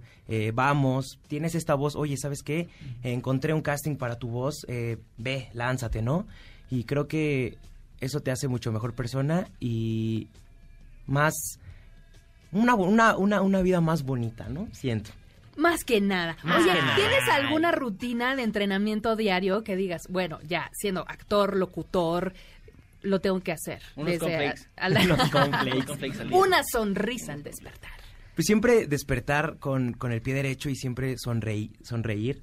Eh, antes de entrar como a escena o a una a hablar ante el micrófono o ante una ante la cámara más que nada la boca simplemente abrirla y cerrarla y la lengua esos son ejercicios fundamentales que siempre tú nos enseñaste porque mi Articular, maestra. ¿verdad? Claro. Y de verdad, si tienen la posibilidad de entrar, por favor, entren. No se van a arrepentir a ninguno de los cursos. Y pues nunca es tarde para cumplir tus sueños. Y siempre darle todo, darle con todo. Y nunca, nunca, nunca desistir. Siempre persistir. Gracias. Brando. Eh, hombre, hasta, hasta bonito, frase. bonito. ¿Quién nos quiere platicar de doblaje o de stand-up? Yo. Yo, venga. Eh, digo, yo creo que muchos de mis compañeros coincidirán, coincidirán conmigo con respecto a que desde niños estamos viendo eh, la tele, estamos viendo caricaturas y oímos las voces, pero ni siquiera nos preguntamos quiénes son, por qué lo hacen, no sabemos, digo yo a mi edad no sabía si las caricaturas ya venían en español, no sabía que se doblaban, no sabía yo nada.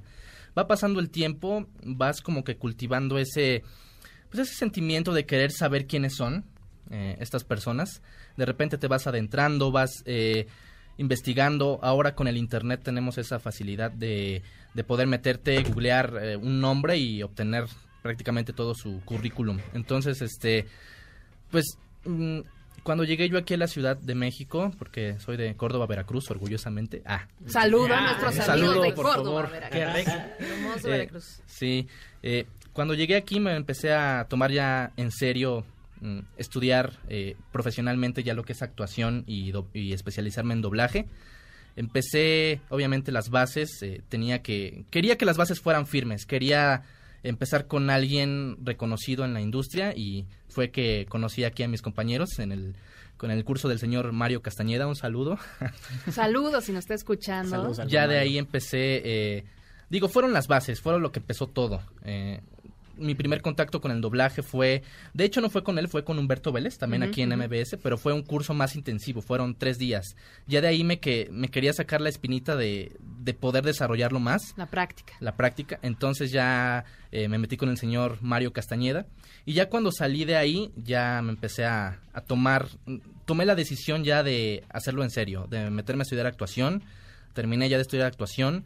Eh, en este momento estoy terminando de, de estudiar también una carrera intensiva de locución y doblaje. Entonces, pues ya, ya me va a tocar irme a, a reportar, como le decimos allá en, en el argot del doblaje, irse a reportar, ir, ir a hacer sala Hacer sala. y pues a ver de a cómo nos toca. Pues ya te queremos escuchar. Sí, ojalá. ¿Has participado en algún casting? Eh, no, aún no, pero sí he hecho ahí algunas pruebas de voz, pero pues no ha pasado todavía nada. Pues Pero- estaremos muy pendientes. Pero hay que tocar pu- puertas, se trata de eso, de nunca desistir de a prueba y error, tocar puertas y ser muy persistente y paciente sobre todo. Gracias, Paco. Gracias. Paola, cuéntanos de tu experiencia. Sí, pues yo estuve eh, no mucho, hace como año y medio, entré con Sandra Vázquez, que le envió un abrazo. Nos está escuchando. Ay, amiguita, buenos días. buenos días. También con el profesor Roberto López y ya posteriormente en el segundo nivel de locución con César Monroy. Y este César Monroy acabó de terminar el año pasado justamente. Y pues aquí andamos y también en última instancia con doblaje me animé. Así que ahí andamos, ya empezamos la segunda etapa de doblaje el 19 de febrero. Para los que estén interesados también que estén escuchando, que estén conscientes que el 19 empezamos el segundo nivel por si de repente no pudieron seguir por algún otro motivo.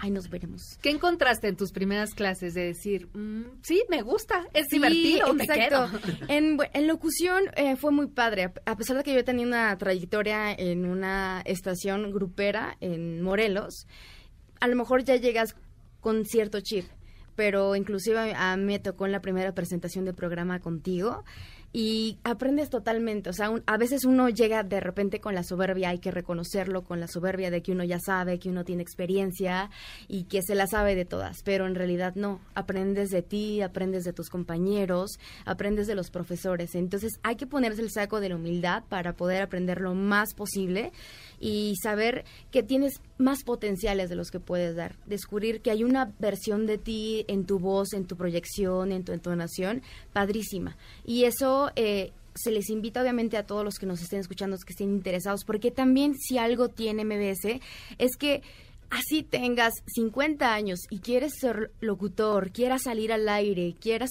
cambiar tu voz y cumplir aquello que no lograste hacerlo, entra, hazlo. Los profesores dan todo lo que está en sus manos, confían en ti y de hecho te exigen. A mí la parte que me agradó es que te exigen, a ver, ok, va bonita voz, bonita colocación, pero quiero más.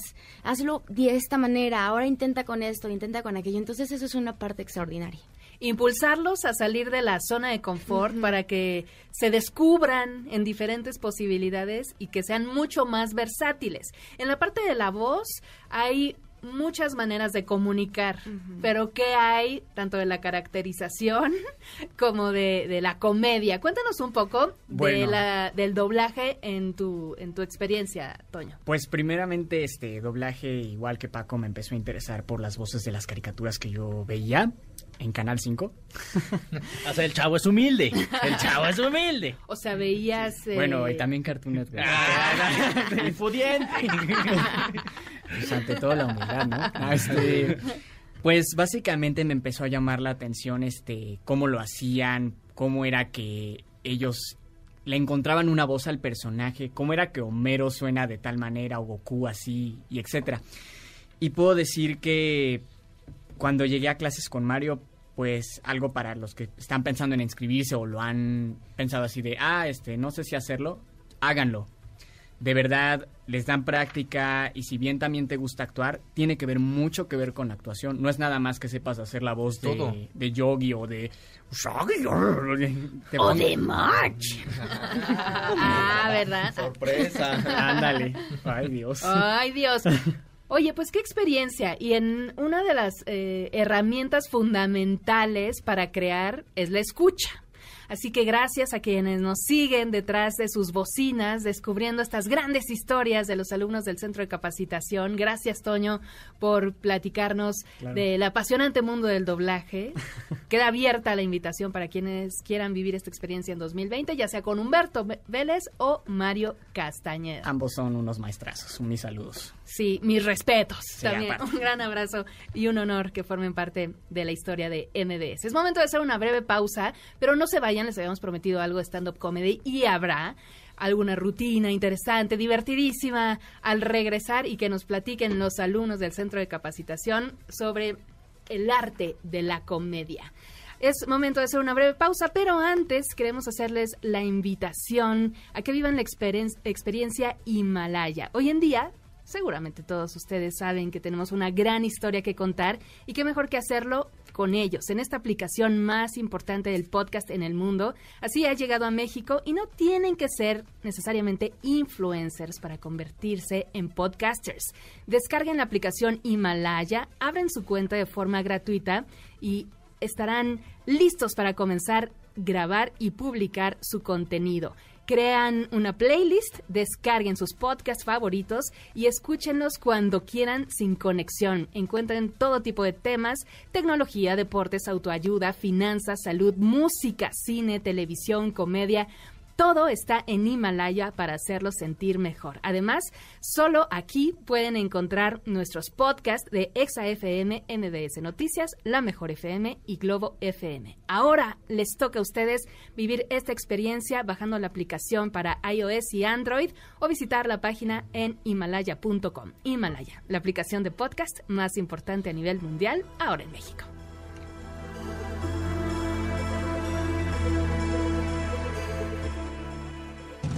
Apoyando a los nuevos talentos de la radio.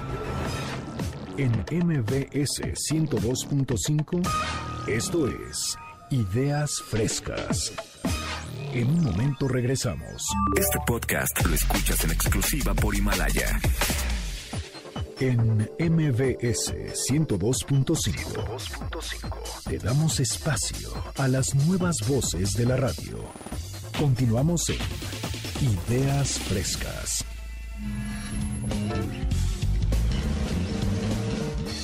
It's showtime. al el show del stand-up comedy en el Centro de Capacitación MBS es una realidad de entrenarlos, de llevar la comedia, la vida a través de este escenario entre aplausos y muchas risas, ¿no? La comicidad que, que se presta hasta en las cosas más sutiles de la cotidianeidad. De todo. Gracias a todos los que nos siguen esta mañana. A Mau Sandoval, gracias también a Yesla Popular que nos sigue desde desde Europa. ¿Qué tal? Están conectados Ah, con nosotros en Madrid, www.mbsnoticias.com. Y bueno, me encantará conocer su experiencia. Primero, ¿por qué se decidieron por el stand-up? Más allá de que ustedes sean los de los chistes en la sobremesa en su familia y con los cuates, decir, "Mm, yo, yo quiero vivir esta experiencia. Este, bueno, en mi caso, para quienes nos están escuchando, pues yo me identifico como una mujer transgénero. Entonces, eh, todavía vivimos en una sociedad donde cuesta mucho trabajo la inclusión y entender parte de la diversidad. Entonces, el ser visible para mí era algo muy importante. Yo estuve 10 años detrás de una computadora en una oficina y cuando descubrí que el stand-up era como esa parte que se podía estudiar, porque creo que la mayoría de la gente piensa que nos subimos a un escenario y somos chistosos y ya, ¿no? Pero hay, hay muchísimo trabajo de escritura, muchísimo trabajo de entrenamiento detrás. Entonces, cuando descubrí que realmente se puede potencializar de esa manera, pues eh, fui muy feliz, la verdad, porque parte de, de las cosas que me incomodaban como mujer transgénero era mi voz y descubrí que mi voz tiene muchísima fuerza y que el estar arriba de un escenario y poder transmitir ideas y concientizar por medio de la risa es súper importante. Ser inclusivo, llegar a nuevos públicos y también suceden cosas en ti, ¿no? O sea, te transformas y encuentras terapia hasta liberadora, ¿no? De hecho, eh, eh, la comedia es tragedia más tiempo. Algo que te, te lastimó mucho, algo que te dolió, se puede convertir en algo cómico si tú le das la vuelta, ¿no? Entonces, de eso se trata, hacer de tus fortalezas. Yo creo que todos los que los que hacemos stand-up com- este, comedy estaremos de acuerdo que estamos rotos de alguna manera. Y eso lo, lo hacemos consciente, porque todas las personas tenemos problemas, pero lo hacemos consciente y, y lo llevamos a través de una rutina cómica para poder expresar y llevarlo al absurdo, ¿no? Y eso es lo que provoca que la gente eh, tenga una empatía con nosotros al estar, este, pues, transmitiendo esas ideas. Y el poder de la risa es No, es maravilloso. sanadora, ¿no? Claro que sí, yo desde niño recuerdo que veía, sobre todo el Chavo del Ocho, ¿no? Y veía así como programas como de comedia y chistes y demás. Y ahí no pensé, algún día voy a hacer algo así, o me gustaría también tal vez, ahí no lo pensaba todavía, pero ya, pues ya después de muchos años, ya como a los 20, dije, no, creo que sí me gustaría algún día intentar algo así. Y cuando vi que estaba el curso de, de Hugo, dije, no, claro, tengo que empezar ahí en, MBS para que sea algo como, como ver si realmente existe algo más de fondo. Y ya que ves desde la primera clase que existe teoría y incluso te, enseñan a fabricar un chiste, a hacer observaciones, a, como decía, como decía Lisa, potencializar algo. Nada más viste algo y parece insignificante, pero tienes un punto de vista distinto. Ya no nada más es de, ay, mira, está el micrófono ahí encima, pero buscas algo como que, no, el cable tiene forma de algo y demás, etcétera. Y puedes buscar la forma de hacerlo gracioso. O sea, cualquier cosa que puede pasar puede ser gracioso y nada más hay que buscar como el, contexto de y observarlo diferente y hacer anotaciones de eso. Y puede que tengas anotaciones que duren semanas, meses, y posteriormente dices, esa anotación la hice por tal cosa, pero queda con esto, vamos a compararlo y ahí fabricas, puedes fabricar o no un chiste. ¿Y qué sucede con, con el público? Fabricar una historia para saber que esta empatía de la que habla Elisa logra que ese chiste, esa incomodidad, algo que, que transgredió ahí a lo mejor un- una relación, una herida, una situación, se vuelva, ah, risa, ¿no? Que dices, eso me pasó a mí, por supuesto. Gracias por darle tiempo en el escenario y ya me siento identificada y liberada con, con una gran carcajada. Sí, claro, es como la idea del, stand-up, que la gente se identifique sencillo. Y afortunadamente tenemos, varios lugares en México para probar chistes. Justo tú tienes una historia tú, ¿no? Y la vas contando y le haces la premisa, el remate y haces tu chiste completo. Lo presentas y si hay gente que se identifica, puede haber risa. Y si ves que no, dices, bueno, ese chiste lo tacho nada más. Y la siguiente lo trabajo, lo voy puliendo. Si a la siguiente no y ves que no pega, lo sacas y vas trabajando con más chistes nuevos. Oigan, ¿y entonces el, el stand-up es creada la historia, es de memoria o es más o menos de ir eh, midiendo la temperatura del público y soltando un poco de improvisación? ¿Cuál ha sido tu experiencia, Juan? Ahí les va. Buenos días. Bienvenido, anda, buenos días, Juanito Inquieto, Juanito que Sanz, desde locución... desde chiquillo, vivillo. Pues eh, fíjense, en mi experiencia MBS eh, fue mi, mi gran incubadora, ¿no? Fue mi gran incubadora en donde te, te enfrentas a verdaderos retos, donde empiezas a crear tu estilo y yo quise eh, aprender a hacer comedia, porque siempre fui desmadroso y muy travieso, pero hasta para hacer chistes se tiene que Estudiar. Tiene su Estudiar, chiste. Exacto, el chiste tiene su chiste. Eh, y en mi caso, por ejemplo, pues yo me imaginaba de otra forma eh, eh, las clases de stand-up aquí en MBS, ¿no? Y cuando llegas y ¿Cómo ves a... te las imaginas? Pues no sé, como que un poquito más serias, como que vamos a escribir comedia y, y serios. No, no Módulo sé, o sea, es que sí, exacto, ¿no? O sea, venía saliendo de, de- de locución y de doblaje. Y ¿Qué pues quieres decir? llego- pues que es un poquito más, más Estructurado. formal. Sí, exacto. Y acá pasas al otro salón y está un maestro cojito que te dice, a ver, cuéntame un chiste. Entonces, pues es como que, ¿qué, qué pasó? ¿No? Y, y sí, es muy... Tienes que escribirlo, ¿no? Vaya, la comedia que tú presentas, lo que la gente ve en el escenario, y es algo que, que tú traes, que escribiste, que fue una verdad, ¿no? La verdad en el escenario se vende muy bien, porque hace que la gente se identifique contigo. Exacto. O sea, son cosas que tú dices, ay, ¿por qué me pasa a mí? Le está pasando a mucha gente. Gracias que me pasa a mí. De hecho, el stand-up es comedia de autor. Sí, exacto. ¿no? O sea, Entonces, no es un chiste eh, de, de dominio público. De Pepito, ¿no? Es personal. sobre lo que te pasó y se vuelve... Y pues sí, ya estando en el escenario, pues tienes que meterle todo ese punch, mantener ese ritmo para que la gente no, ah, eh, ah, sino que mantenerlo, ¿no? Eh, normalmente la comedia yo a mí me gusta manejarla en, en ascendencia. Empezamos, empezamos a soltar los gachitos y ¡pum! Vamos a remontarle fuerte. Pero sí, hay, hay público de todo, ¿sabes? Y el público de los Open creo que es un poquito más exigente porque son comediantes los que te están escuchando. O sea, si tú haces una rutina tal vez de esas con un público X, wow, todos se van a reír. Pero si tú lo haces con un público que sabe de comedia, crítica tras crítica tras crítica tras crítica. Entonces, eso es lo difícil de ahí. Eso es lo difícil, pero la verdad te ayuda para foguearte demasiado. ¿Cuáles han sido sus, sus temáticas favoritas? Que, que sientan que tanto en clase como ya en, en experiencias les están pegando y, y le gusta al público mexicano. Yo siento que el público mexicano siempre está muy actualizado, muy fresco. ¿Sabes? O sea, si yo puedo contar cosas, vaya, mis primeras veces. Pero es algo que normalmente ya se toca. Y ahorita el ir a la tendencia, o sea, la gente ya escribe comedia de volada.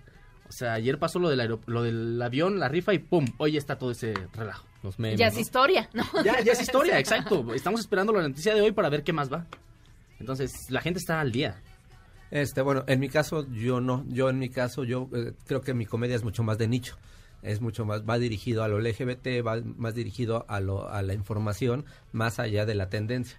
Pero creo que eh, de eso se trata, que haya una baraja de comediantes Claro. y cada quien elige con quién ir. Yo creo que eso también eh, es, es algo importante. El stand-up eh, eh, hay que encontrar a la persona indicada con la que te identificas, porque este, eh, no es como el estar escuchando una comedia tradicional donde escuchábamos a Jo- Jorge Falcón o a Teo González hacer chistes del gangoso o chistes de, De Pepito. de Tepito, o eh, había un niño tan feo, tan feo, ¿no? Entonces, eso pues intentaba abarcar a todo mundo. En, en el caso del, stand-up no es así.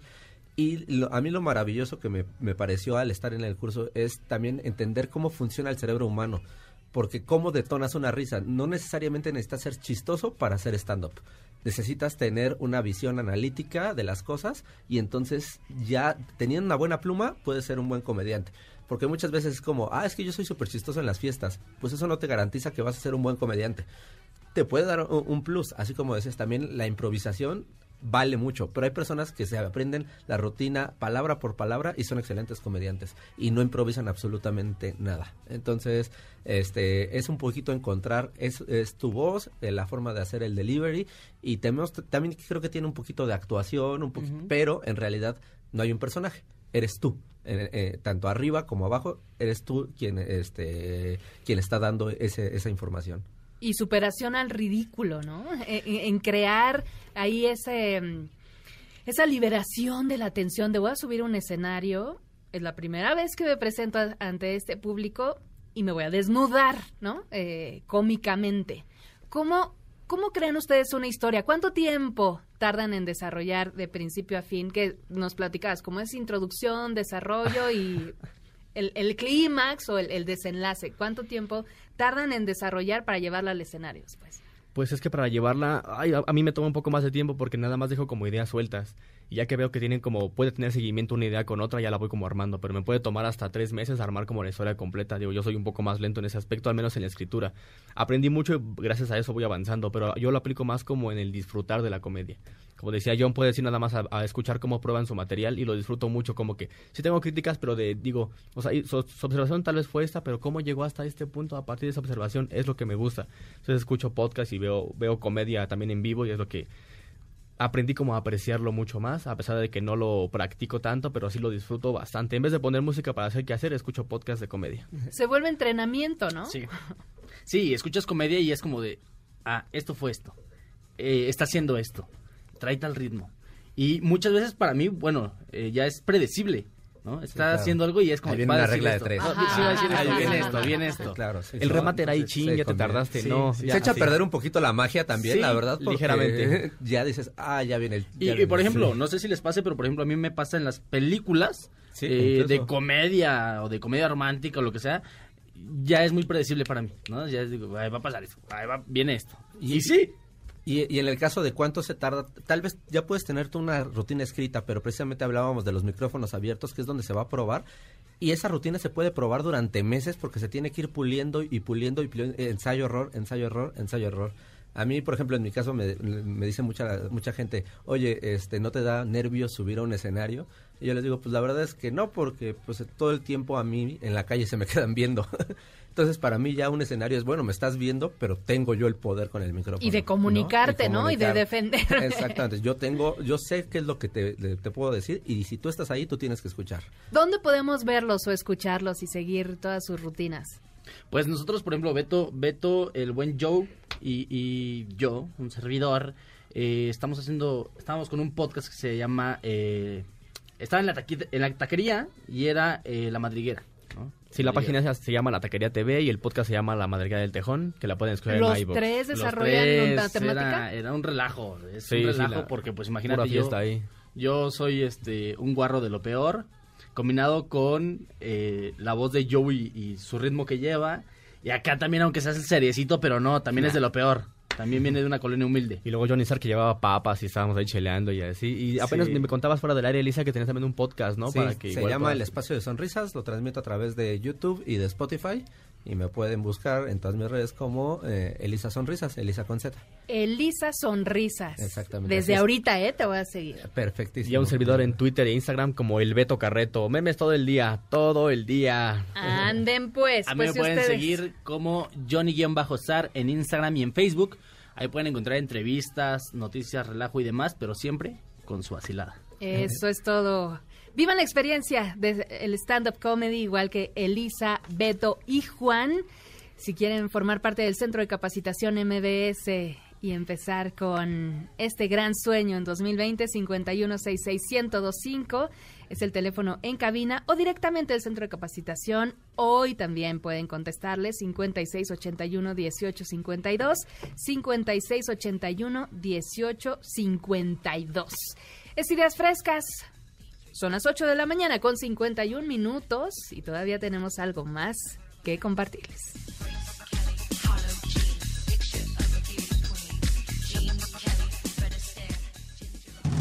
apoyando a los nuevos talentos de la radio.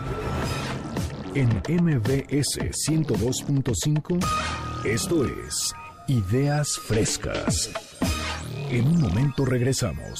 Este podcast lo escuchas en exclusiva por Himalaya.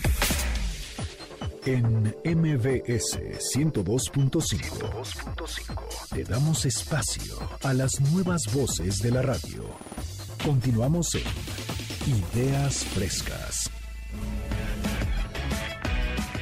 Si estás aburrido y no sabes qué hacer, Agenda MBS te lleva a los mejores eventos.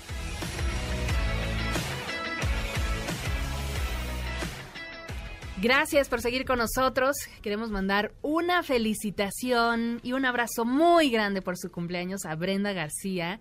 Juan Zárate te desea lo mejor en este día. Ya no le dio tiempo de compartir este gran deseo. Si sigues esta mañana, ideas frescas. Y por supuesto a todos los cumpleañeros, a todos los que este fin de semana andan de celebración.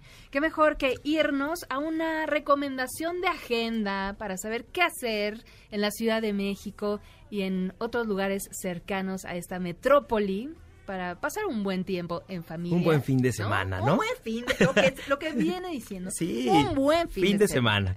Pues yo soy Brandon Lizardi y les vendimos, les venimos a recomendar lo mejor de este fin de semana y de lo que queda de la semana. En teatro va a haber una obra que se llama Olvidando a Recordar, que es una obra que homenaje- homenajea a los lazos familiares sobre una nieta, la mamá y la abuelita. Son tres, tres este, Generaciones. generaciones y todo se va a basar también en la muerte de la abuelita y cómo sale adelante la nieta. Y cabe mencionar que la abuelita siempre va a ser algo muy bonito en la vida de un niño, en la vida de, de una persona. Entonces, esos lazos familiares que hay entre travesuras, entre contar lo- lo- los, los cuentos, eh, chistes, La eh, comida, pasear, la ¿no? comida, sí, la comida súper esencial, o que a lo mejor y la abuelita va por ella a la escuela. Entonces es una bonita obra, una puesta en escena que, que va a estar en el Sala Javier Villaurrutia del Centro Cultural del Bosque Campo Marte y Reforma, eh, entre Polanco, y empieza el día de hoy, termina el 5 de abril del 2020, y son todos los sábados y domingos a la una de la tarde, dura 50 minutos y el costo está en 80 pesos. Perfecto. Olvidando a recordar. Olvidando a Váyanse al- Al, recordar. teatro. Sí, Eh, porque se está acompañen a su perdiendo, familia. Y esto sí. lo de los lazos familiares, qué importante es. Una de la tarde. Y tres entonces. generaciones. Una de la tarde, todos los sábados y domingos, 80 pesitos. Vamos entonces. Vamos al teatro. Ok, de este lado, pues yo les recomiendo que vayan a la Capilla Sixtina, que se encuentra ya no en Roma, sino en Puebla, porque llegó justamente, eh, desde hace un mes lleva, pero termina el 31 de enero, una réplica exacta formada por 26 millones de imágenes. Y bueno, obviamente sabemos que ahí se lleva a cabo el, con, el conclave y son elegidos los papas, en cuya ele- elección sabemos que es cuando brota el humo blanco. Ahí se presentan obras como el juicio final, la Biblia, la Asunción, la Navidad de Cristo, el descubrimiento de Moisés y paisaje del Antiguo y Nuevo Testamento de Miguel Ángel. Así que se les invita, están aún por resolverse si hay más días, pero recuerden que 30 termina el 31 de, de enero y es completamente gratis. Estamos a una hora y media de Puebla, entonces esta oportunidad no la podemos dejar pasar porque solamente México es el único país que se le otorgó esta licencia para poder hacer una réplica idéntica. Recuerden en el atrio de la Catedral de Puebla y la entrada es de 11 de la mañana a 6.30 de la tarde. Vámonos a Puebla. Sí, vámonos. del, del teatro ya pasamos por Puebla. ¿Otra recomendación? Para todos los amantes de Harry Potter, es un bazar temático que va a haber muchos concursos, va a haber magia. Esto es el día de mañana, 19 de enero, en el Salón Lux del Deportivo del Sindicato de los Electricistas en Calzada del Hueso, número 380, en la colonia Cuapa. Es la entrada gratuita y para todos los amantes del doblaje va a estar el señor José Luis Orozco, que será un invitado especial.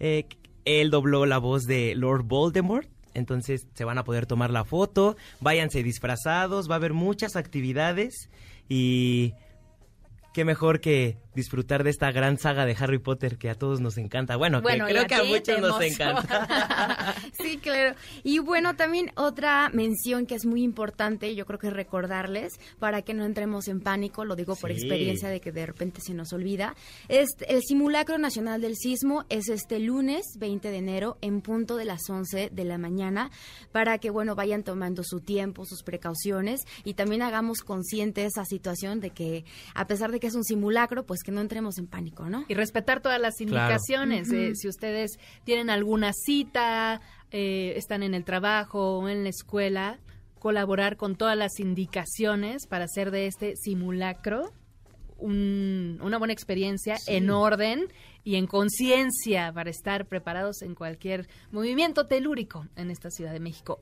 Lunes 20 de enero, 11, de la, mañana. No exactamente. se espanten, es la alerta sísmica en simulacro. Primer simulacro. Muy bien, ¿otra recomendación? Pues nada más, el, en el bazar va a haber labor social y pueden donar eh, comida eh, para todas las mascotas de, de- de- de la calle y van a, vamos a poder, este, va a haber más bien organizadores en donde vamos a, a- bueno, más bien va a tener el evento organizadores donde van a poder donar comida, juguetes, ropita y va a haber también para toda la gente de la calle, entonces esto está increíble. Muchas gracias, Brandon Pau. Un placer Para poder servirles, compartir con ustedes esta mañana en Ideas Increíble. Frescas. Nos escuchamos, ya saben, sábado con sábado de 7 a 9, aquí en el 102.5. Siga nuestro podcast en www.mbsnoticias.com. Gracias, Mario Ontiveros. Gracias, Arturo Chávez en la producción. Maxi, bienvenida, buenos días. Yo soy Alejandra García. Los dejamos en compañía de Tania Karam en Sintonía. Pasen un feliz, feliz fin de semana. Adiós.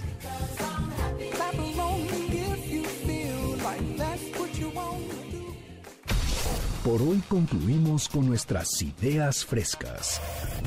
Los alumnos del Centro de Capacitación MBS los esperan con mucho más el próximo sábado en punto de las 7 de la mañana. MBS 102.5.